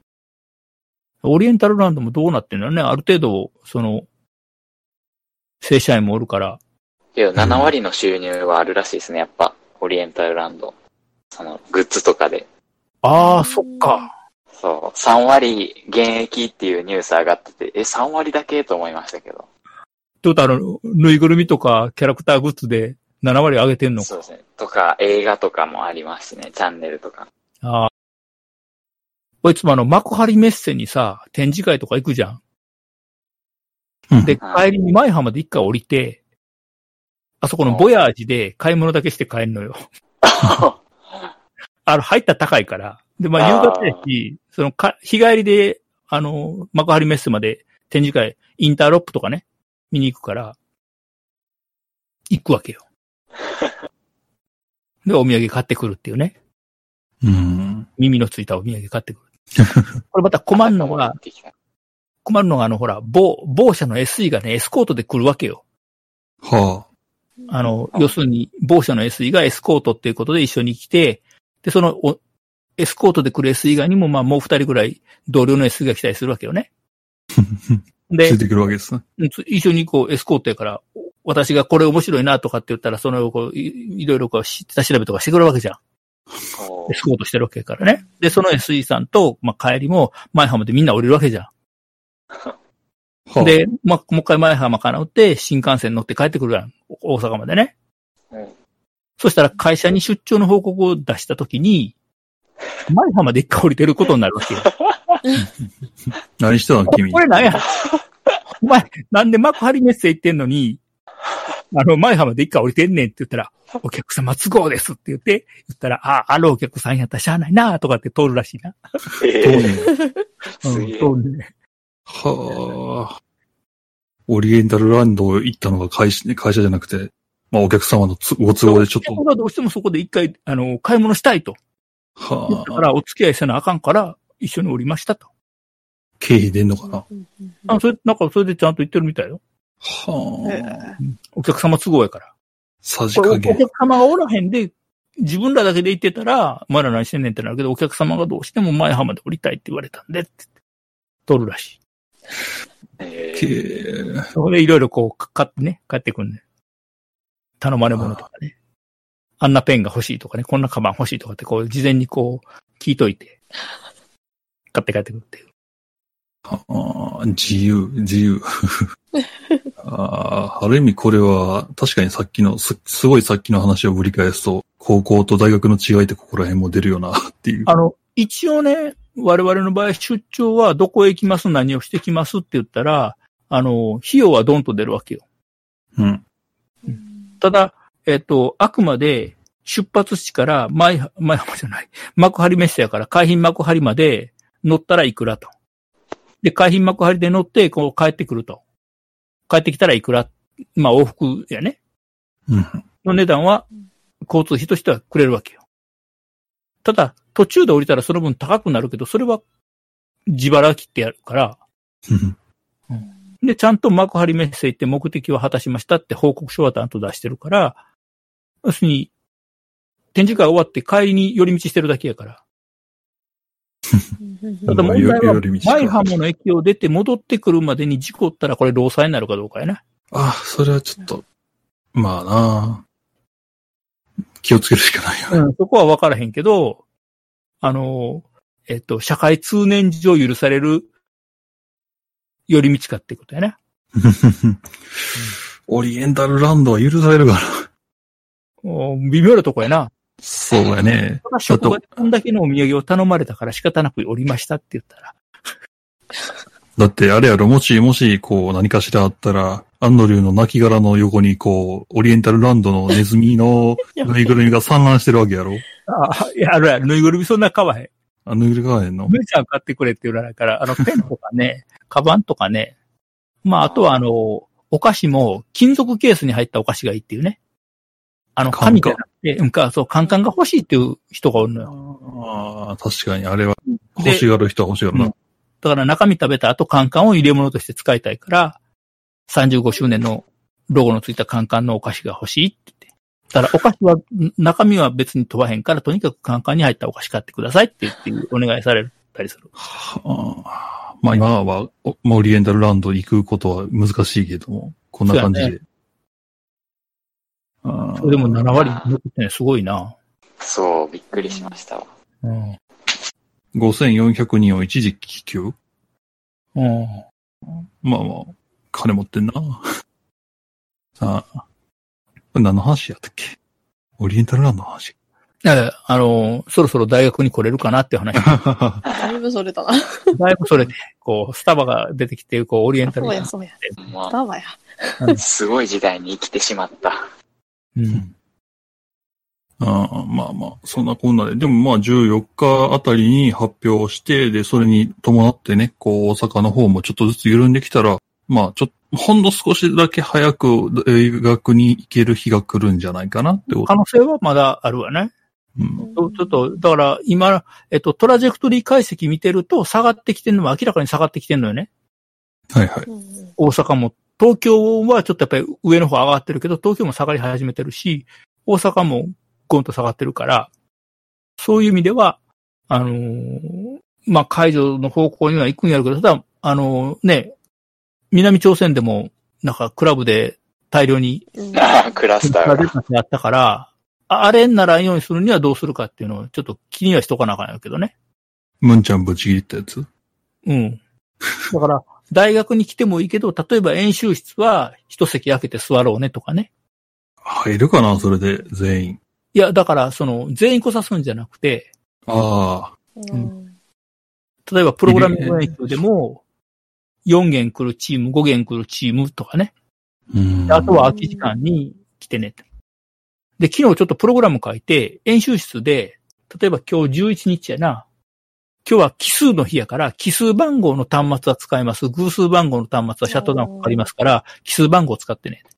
ほう、明日になったら12日で偶数の日やから偶数番号だけ使えます。それでまああの、交互にマシン使えるようにしたら、あの、一部のマシンだけ、えー、負荷かかるっていうのはないから、そういうプログラムは書いて、とりあえず、偶数の日は偶数番号の端末だけ使える。奇数の日は奇数番号の端末だけ使えるっていうプログラムは書いた。うん。っうんてことはまあ、で、人の間を空けてとかっていうのが出てくるから、まあ、ちょっとずつなんとかなっていくのかなっていう気がするけどね。うーんまあ、俺らが言ってた頃みたいに、こう、隣のやつと話し合って、これどう、それどうっていうのはちょっと難しくなったかもしれんけど。そうやね。あとは、あの、背中合わせのとこでみんなこう集まってね、あの、なんだ、プレイステーション持ってきて、狩りをみんなで来るとかね。そうですね。ああ、うん。ああいうのはやりにくいやろね。あーまあ、ちょっとずつ良くなっていくといいねっていう話にしとくまあ、そこはね、あの、感染症の専門でないと分からへん話だからね。あ結局、その集団免疫が確保されるか、えー有効なワクチンができるか、予防接種ができるかっていうことでないと、結局は終わらへんからね、完全には。ーまあまあ、スイスとかあれはまた別か。だから、例えばその、天然痘みたいにもう、あの、研究室で抱え込んでる分以外に、あの、日本、地球上にはウイルスが存在しませんっていうのになるのは非常に難しいわけじゃん。で、うんインフルエンザだって予防接種は毎年やってて、それでもかかる人がおるわけやん。だから、今のインフルエンザレベルに免疫ができたり、えー予防接種ができたり、治療薬ができたりっていうことにならないと、まあ完全には元に戻らへんよね。うーん、まあ、業界というか、企業系の人らはまあ、元に戻るというか、まあ元には戻らんやろうっていう見方が多いよな。うんそうまあ、そいえうばやろね。当分はね。あの、まあ、その株価とかそこら辺のは5年後ぐらいになったら多分去年と、まあ、2019年ぐらいになるかどうかみたいな感じになってるし、多分俺らこれ、まあリモートワークだったりなんだったりっていうのが進んできたから、リモートワークをそのままもしかしたら続ける人だっていっぱいいてるわけで、っうん。てなってきたらやっぱりこう2019年以降と全然違ってくるよね。例えば情報系で言ったら、ソニックガーデンっていう会社があって、ソニックガーデンやったかな。あのー西脇で奥さんがパン屋やってる ふふんよね。とにかくあれ、ソニックガーデンだったかな。例えばソニックガーデンなんかやと、えっ、と、要はもう、会社としては、その、執務スペースみたいなのはないわけじゃん。うん。そうすると、あの、オフィスを借りる賃料がいらないと。はいはい。で、その代わりに、えっと、リモートワーク用の、えっと、手当てという形で、社員にこう、お金を定額毎月渡してると。うーん。要は家で仕事してるわけやから、要はその分の、例えば極端なことを言ったら、通勤するようなところに住んでるに比べて、一部屋余分に大きな家を借りないといけない。うんその部屋を仕事部屋にするのにね。で、あるいはその通信の経費が、要するに常にそういうのをやり取りするから通信の費用がかかると。で、そういうのの補助として、まあ、毎月定額をこう、出してると。でも、その方が安いんだってね、会社としたら。うん。で、まあ社そうい員うも、例えばその、西脇で仕事しながら、奥さんのパン屋手伝うとかね、うん。いうことはできると。で、まあ、これで大体こう、なんだ、し会社に行かなくても仕事できるじゃん、みたいな話になってくるから、だいぶね。うん、今までの働き方と違うものがそのまんま移行していくかな、うんっていうことは。あのあり、得る最後の問題はハンコやな。そんなネタ出すかなあーまあ、うちの、うちのアルバイト先も、あの、あったで。あの、紙にデジタル化って書いて貼ってあった。あの、うち今の年ねの、目標って言って、こう。デジタル化。はいはいあうの、んうちもね、経理のシステムを新しくしてんけど、その時に電子印鑑になってないと。はいはい。このご時世に電子印鑑になってないんかってぼやいてはる先生はいた。電子印鑑になってないんか。私がぼやいたのは、あの、IE でしか使えませんって書いてあるから、ええ加減にせーってぼやい、あの、クソやなーとかって言って大声で言ってたけどね。大声で言った。うん。聞こえるように。聞こえる担当担当者と担当の会社の SE が来てたから、何 IE しか使わないってクソやなーとかって言ってて、と思ったらその SE のね、担当部長がね、挨拶にしに来てね、うちの学科の卒業生だった。うわーああ、 ご無沙汰しております。卒業生です。とかって言って。おお、そう。で、あの、内緒ですけど、Google Chrome でも動きます。とか。え相変わらずですね。って言われたけど。はあ。表向きは I だけでなくて動きますけど、あの、うんうちの人はちょっと、用意言いませんので、非公式ですけども、Google Chrome でも使えますので、使ってくださいって言われた。まあ。ほぼほぼクロームやろ。あ、いい使ってる人はまあ、少少なないんくじゃとない、もね、エッジでしょ。 あの、企業やとやっぱりね、そのブラウザを勝手にインストールするなって、要するに、あの、勝手にソフトウェアをインストールするなってのはあるから、業務用のやつには。はいはい。と、まあ少なくともエッジで動かんとね、なんか特定の業務ソフトウェア使うためだけに IE を入れなあかんみたいな、ちょっとそんなんやめてくれってなるやん。まあまあ。だからこれ選ぶときにそもそもそこ見んかったんとかってまあ言うたけどね、担当部署には。 OB の方に言ったん。いやいや、うちの担当部署に。あはいはいはうい。んそれはまあまあまあ。いろいろそう話し会会社の、会社の都合もあるやろ。うん。まあお付き合いもあるからね。そう。クロームでしか動かない。あ、いい。ああ、まあそこら辺はな。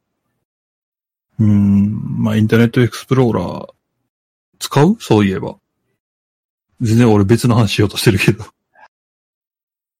あのね、なんで MSIE がダメかっていう話は実はあって、はいはい。もともと、あのー、IE が出てきたんって95年ぐらいなわけよ。あ要するに Windows 95とかあのあたりなわけね。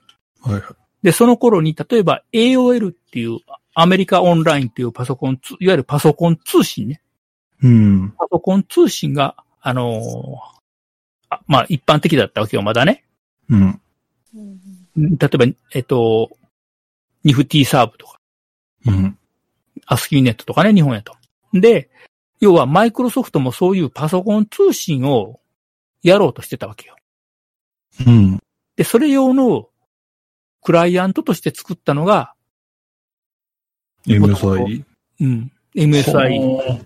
こいつクライアントに作ったのそれを慌てて、えーい要するにインターネットに変えたので、いろいろあったっていう話。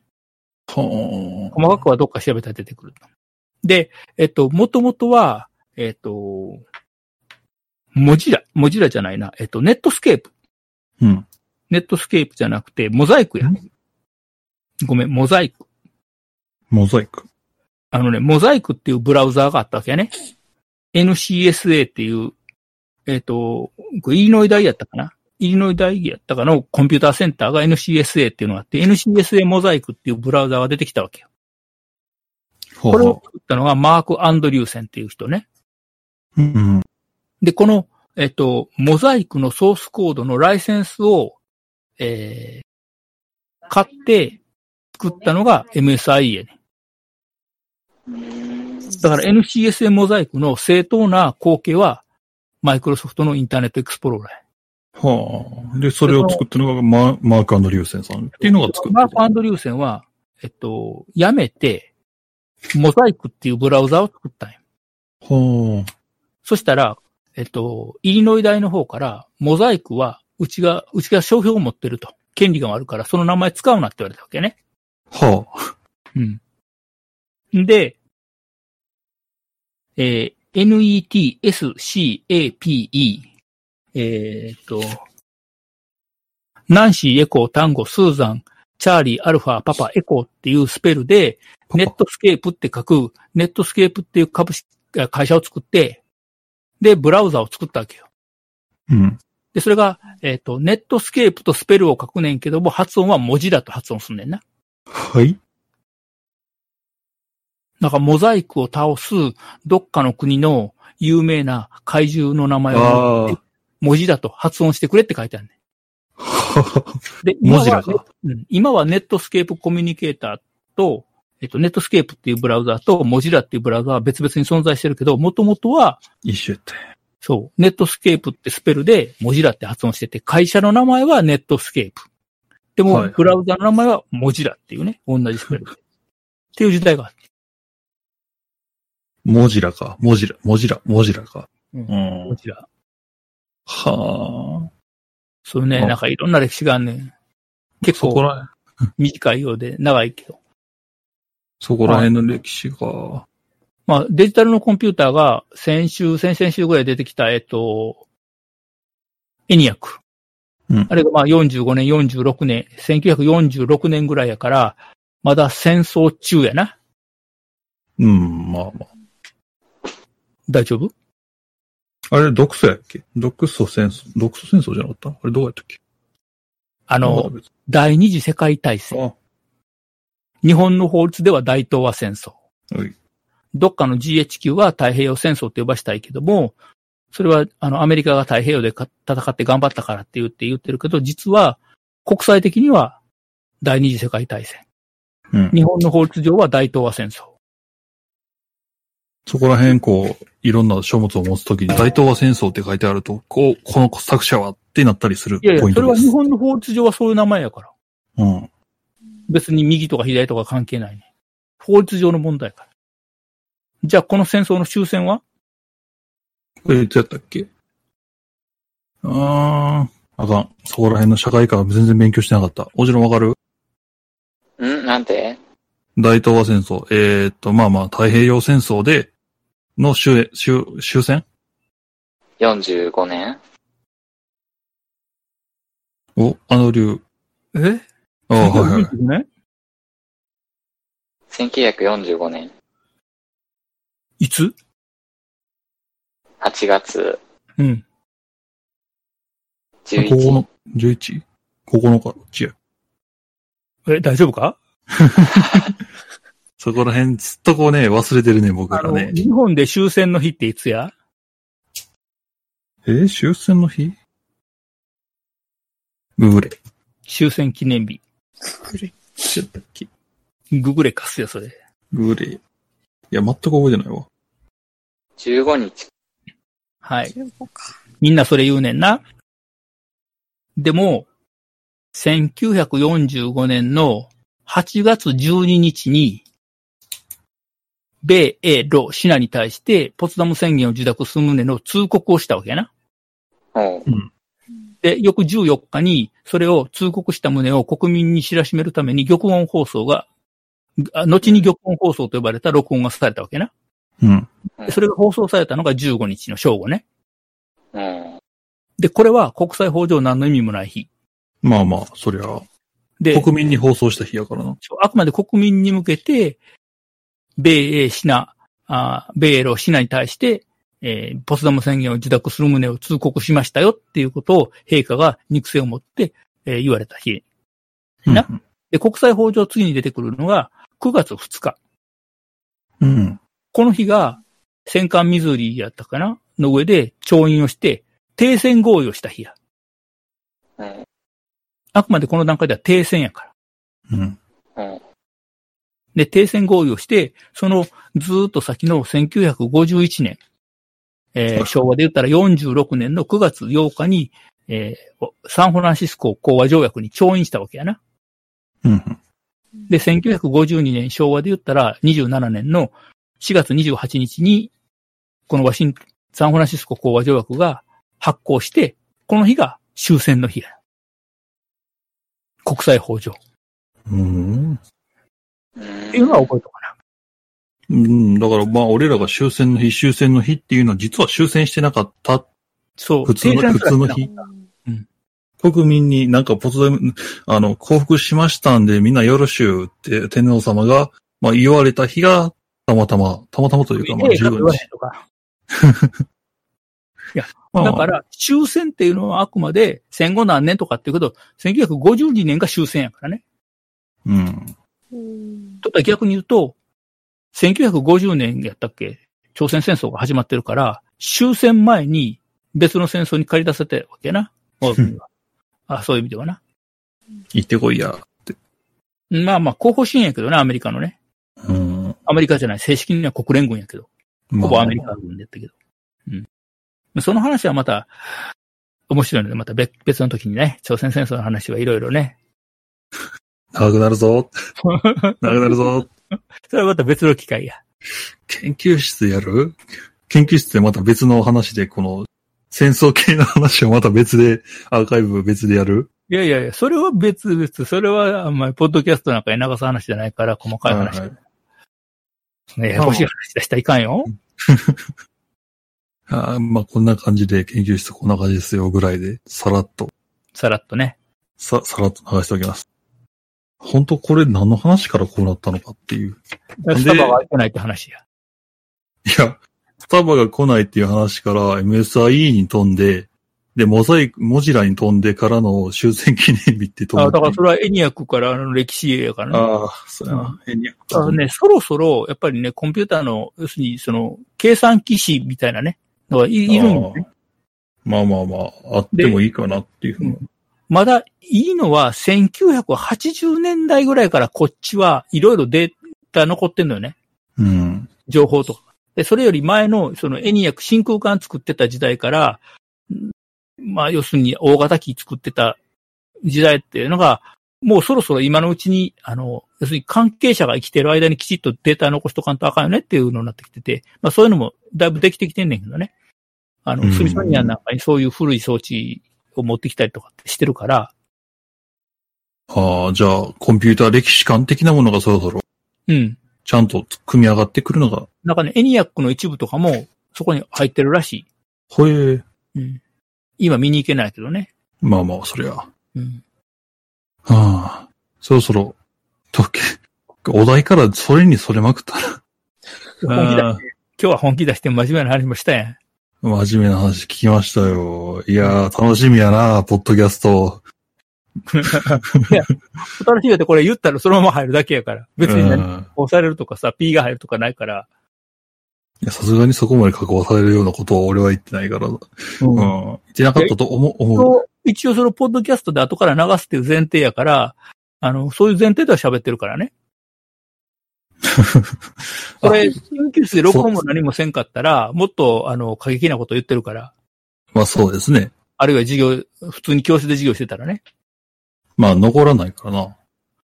うん。ただね、最近ね、やっぱりね、その、録音してる学生さんもおるみたいやね。おおうん。あの、これはおる。で、あとね、あのー例えばディスプレイになんかこう出すじゃないはいはい。提示するとそれをね、あの、写真撮っていく学生さんおんねんね。そうやな、写真撮る学生言ってたな。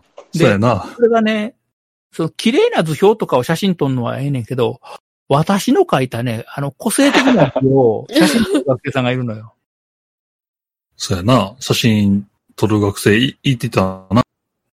ただ問題がね、それ後から見て解読できんのかっていうね。そうなんですよ。そこが問題なんですよ。うん。いつも言う、いや、それお前写真撮ってくるのかまへんよと。まあ、後で解読できるかと。読めるんじゃないで解読やでって言って、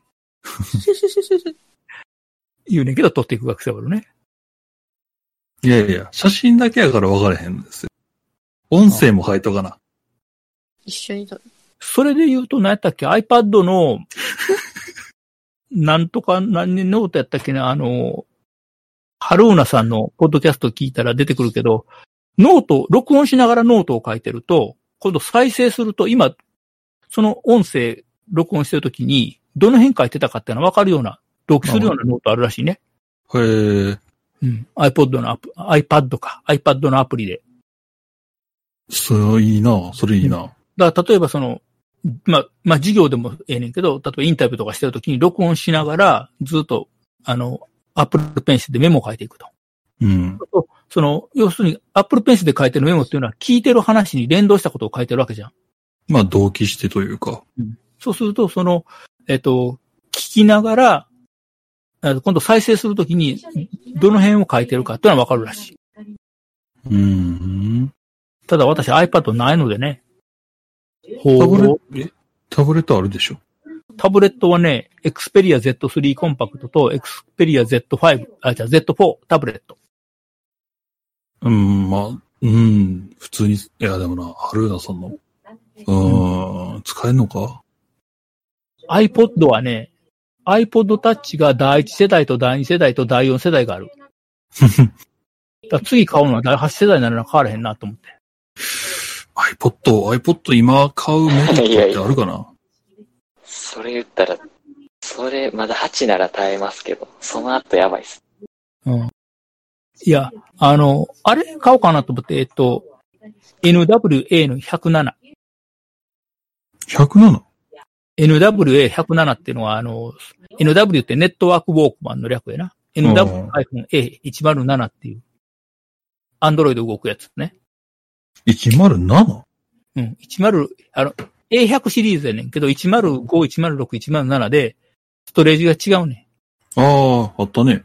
うん。で、あの、ほら、なんとかの10万円が来るや ななんとかな。ん。うん。あの来るね10万円をもらって、あれは払った税金やから、10万円もらって、日本の製品をドーンと使ってしまうというね。うん。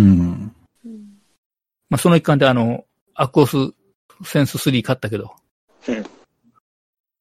107言ったら。ああ、 64ギガ。か。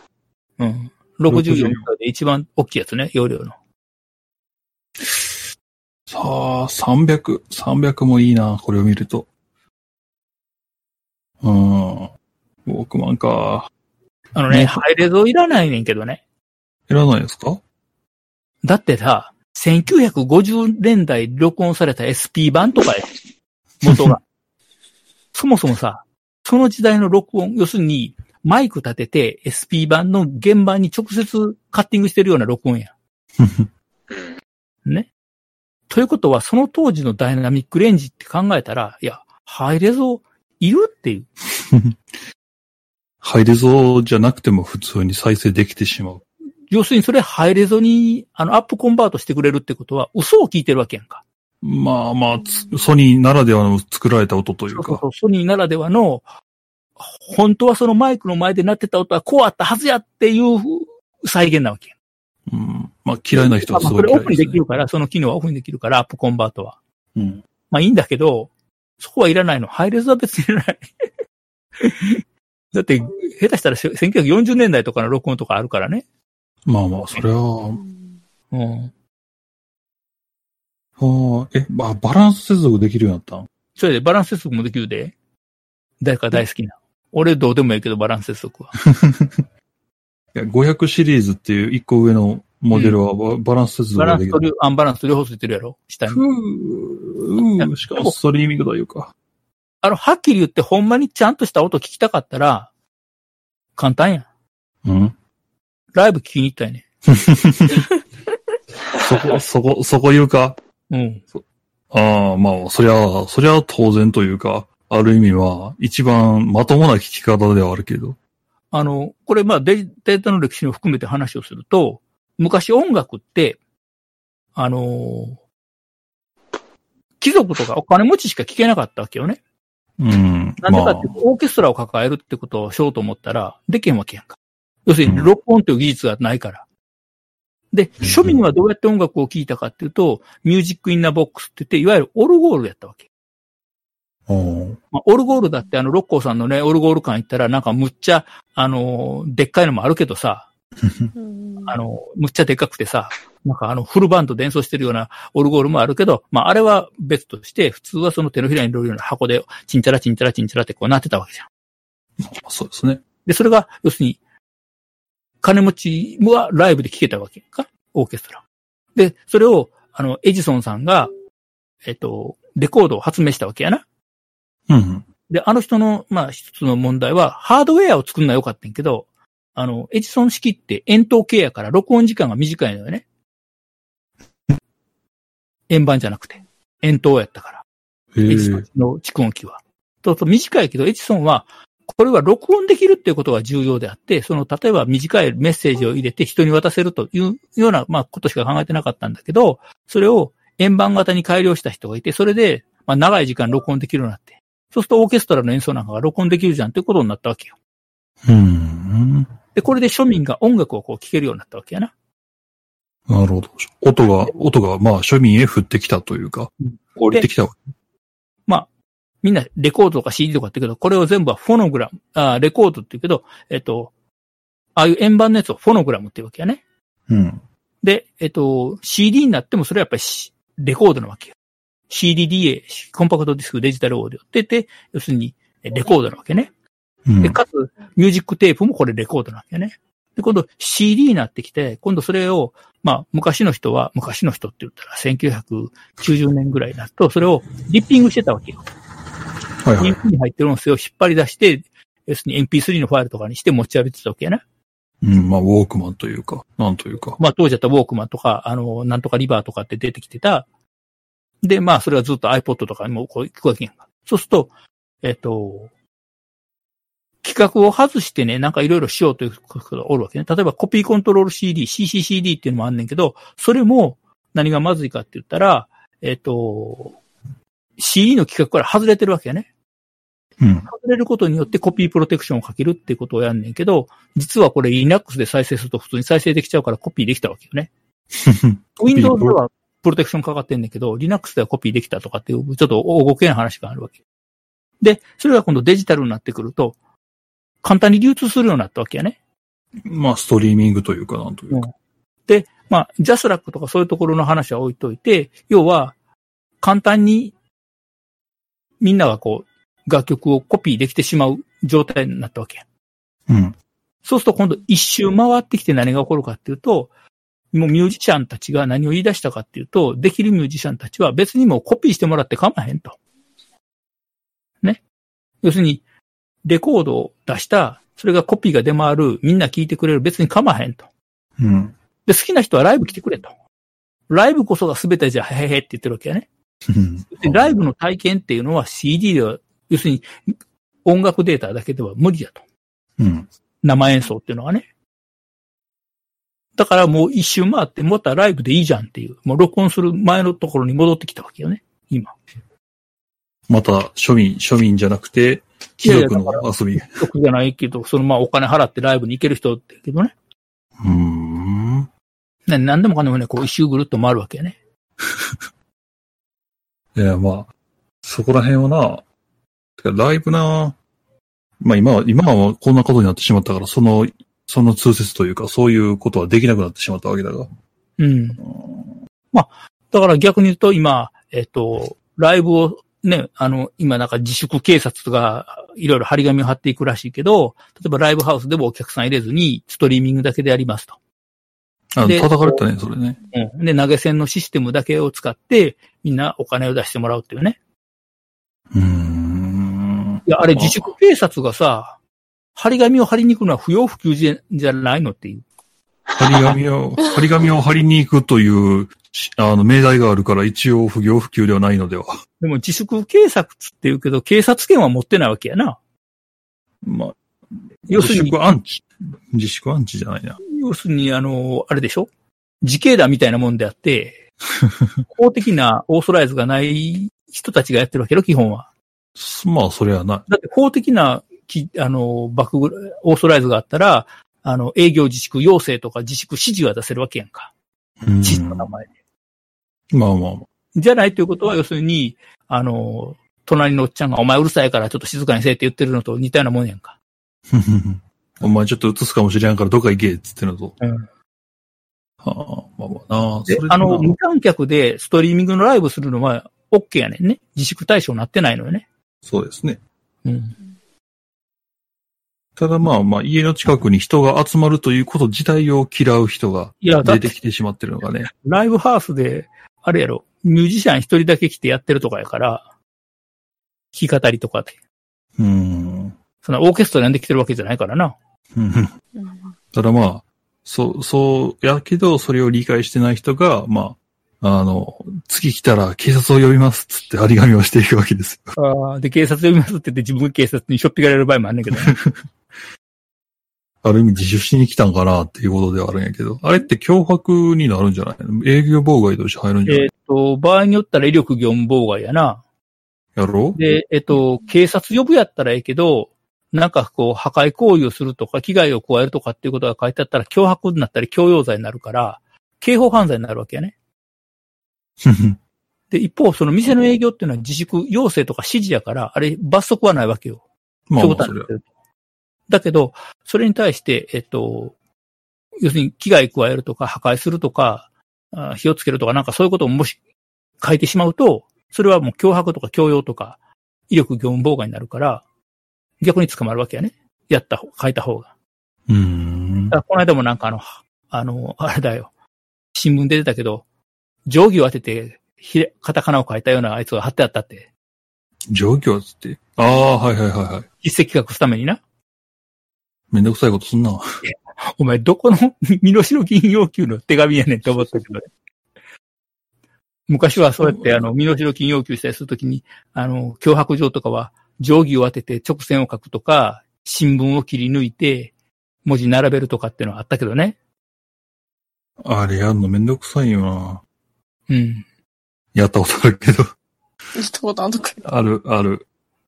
新聞の方は、小学校の頃にあって、定規の方は、あれは、先生、なんか、どっかしらの先生の、なんか、教職員の机にバーンって貼り付けるためにやったな、覚やっとんね。えて。いや、危ない子やな。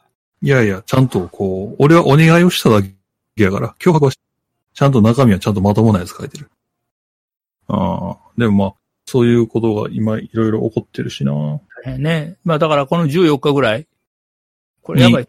机を蹴飛ばしたらノイズ入る。そりゃそうでしょうよ。俺、俺も今、今、ゴワンゴワンしてるから。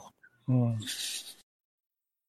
これインシュレーターつけてる分にはあれやね。インシュレーター弱いな。ちょっと考えよう。へえあのね、もう一つはね、これケーブルから振動が伝わってくんだよね。うん。多もう分。もうん。これケーブルに当たると振動するから、う、まあ、タッチノイズというか、なんというか。ちょっとここ、ここちょっともうちょっとアイソレーション考えよううん。まあ、木曜日は9時からと12時からと2回やる予定やかえ聞いてないぞ。 ら。いやいや、ちゃんとスケジュールには出してあるぞ。ああれは間違いじゃないの間違いじゃないよ。9時からやるのは授業として喋る。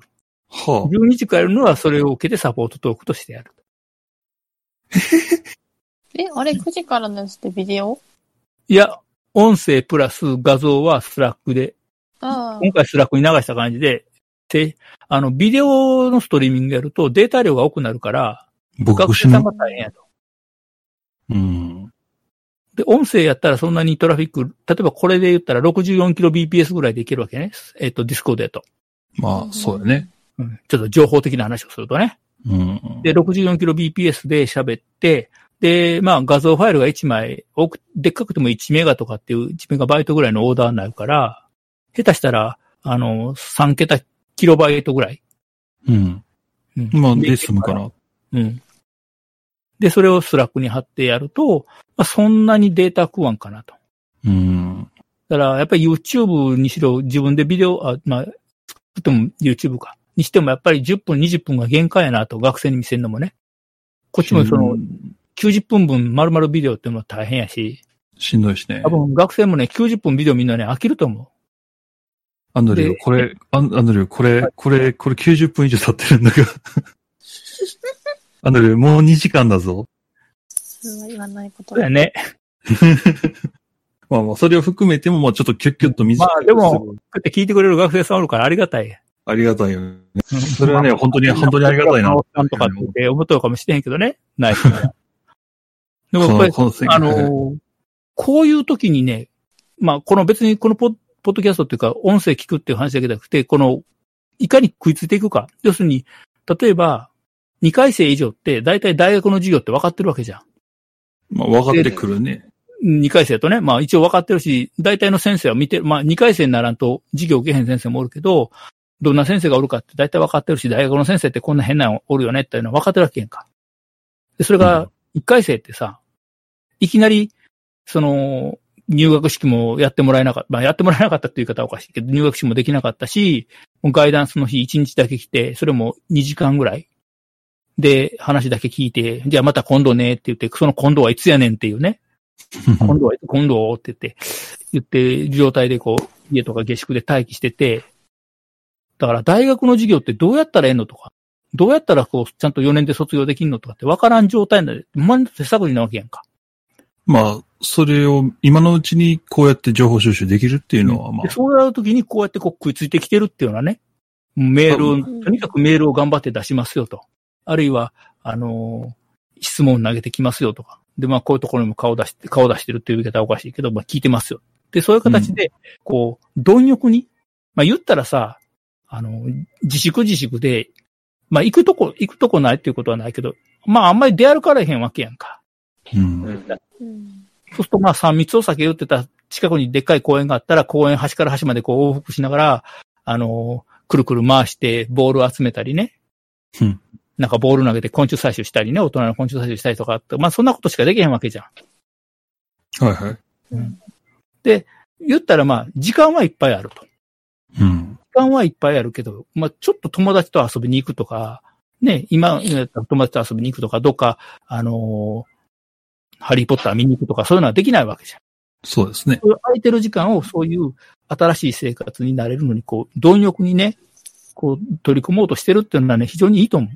ある意味ね。うんまあ、で、この、まあ言ったら5月いっぱい。だから6月1日から本当にみんなが大学に来れるかどうかわからへんけど、この5月いっぱいを、あの、もうしゃあないな、コロナやから、もう暇やし、やることないから、こうって言って、ほけーっとしてんのと、もうとにかく大学入ったから、なんかとにかく新しいことをこう、ね、あの、こんな本読んだらええって言われたら、ちょっとアマゾンであったら買ってみようかとか、あの、なんかよくわからへんおっさん喋ってるけど、まあ、ポッドキャスト時間あるから聞いとこうかとかね。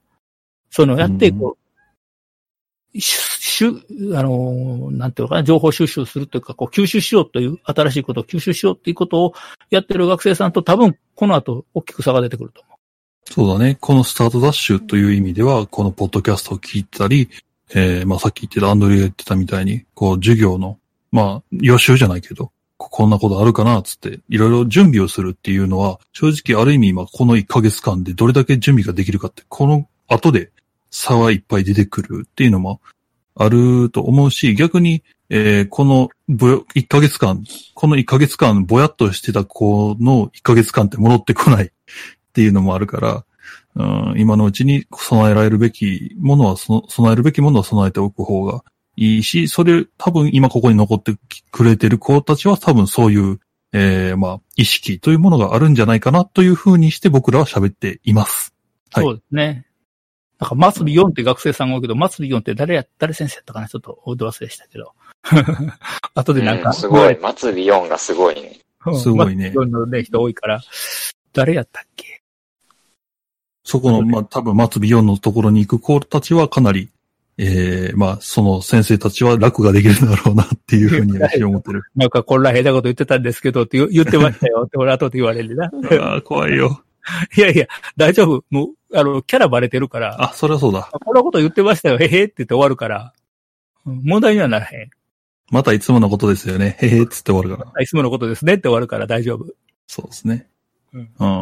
まあ、いろんな方聞いてらっしゃるというところで、はいはい。お前ね、2時間超えてたね、いつの間にかね。まあ、いつも通りっちゃいつも通りな気がするけどね。まあ、そうやね。というか、あの、これ多分、ほんまに授業が、大学みんな来て始めたら、こんなに2時間も喋ってられへんと思うね。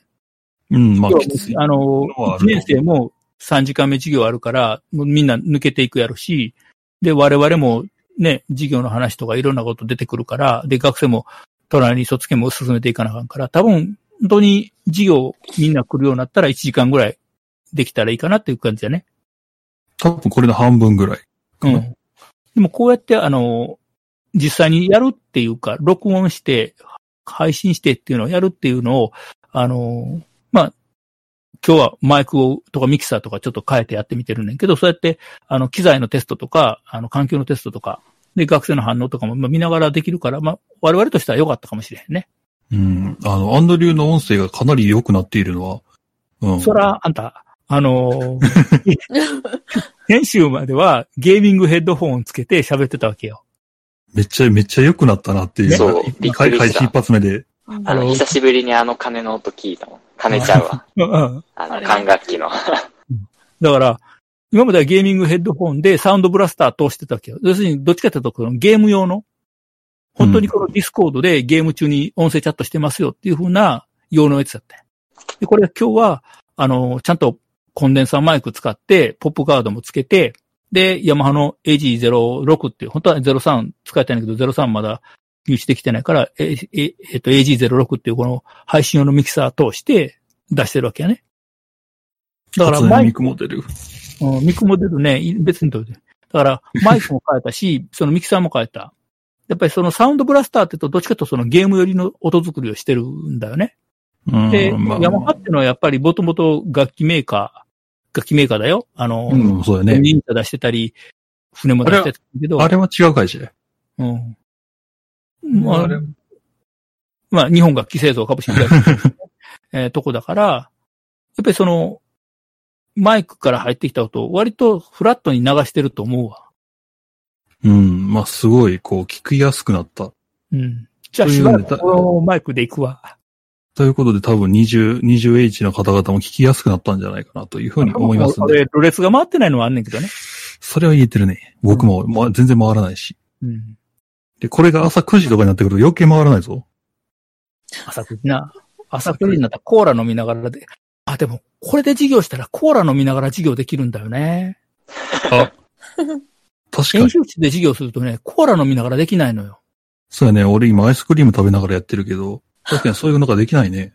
そうか。だから授業始まったら学生は演習室にいて、俺は別の部屋に行って音声と映像だけ、あそこの教室に持っていくんだよねんな。あコーラのためだけに。うん。あの、よく顔、なんか、あん漫画とかアニメとかで出てくる、こう、誘拐された人たちが一度の部屋に集められて、モニターだけ黒幕が出てくるみたいな。そんダなイヤー感じゲがー。ムみたいな。ダイヤーゲームみたいそうな。あの、あのおっちゃん、顔見たことないけどっていう。配線変えたらいけるな。コーラ飲むためにそこまでするか。うん。ちあょっとまあ、考えよう。こういう教授です。こういう教授ですいや、コーラ大事やろ。だ大事やけどさ、うんだ大事や、大事や、大事やな、確かに。はうんじゃあ、えっ、と、また来来週。だから今週はね、皆さんちょっと授業始まるので、えっ、と、でプログラミング1も今週から始まるので、多分、えっ、と、各先生同じアナウンスを出してると思うねんけど、私も同じアナウンスを出して、えっ、と、連絡先はメールアドレス書いたけど、あの、連絡の取れる電話番号って書いてあるんだけど、エストニアの番号とか書いてもしゃあないからな、電話番号書かんかったらいいんだようん、まあ、電話するっていうことが方法少ないけどね。うんあの、電話なっても出えへんからね、そもそも。うん、まあまあまあまあ。うん。そんで、まあ、何かしらこう、質問と今回の課題どうでしたみたいな感じのやつも、えースラックでやってくれたらいいんかなっていうふうね、にス思ラいまックちょっす。と何か書いてくれてるから、こんな感じで好きなこと書いてくれたら反応はするので。というか逆にスラックに書いてもらうと他のチャンネルで、あのスラックでもね、DM で書いてくる人いるけど、DM じゃなくて、あの、あくまで、えっ、と、その授業用のチャンネルがあるからそこへ書いてくれた、くれないと、えっ、と、見落とすっていうか、あの、DM 見てない方でね。で、今日もその、このディスコードの DM 来たけども、ちょっとわからないので、えっ、と、放置してますので、スラックの授業用のチャンネルに、で、学科に関するようなところだと学科のチャンネルもあるし、えー雑談っていうところでね、なんか経営の学生さんが結構いろいろ、えー書いてくれてるので、まあ、そこへ書いてもらっていいしね。彼も、っていうんで彼、彼は経営やけど休学してるって書いてたな。うん休学してるって書いてるね。うん、だからまあ、会おうと思ったんやけど、まあ、多分来ないんかなっていうふうには思うけど。まあ、だからここの上では喋れるから、うん、連絡取れるやん。うん。まあ、そういうわけで。はい。じゃあ今日はこの辺にしときましょうか。長くなりましたね、また。 長くなりました。はい。じゃあ はじゃあ、次回もこの A 音声でお伝えするようにします。はいい。はい。というわけで、ではでは。はい。お疲れ様でした。あ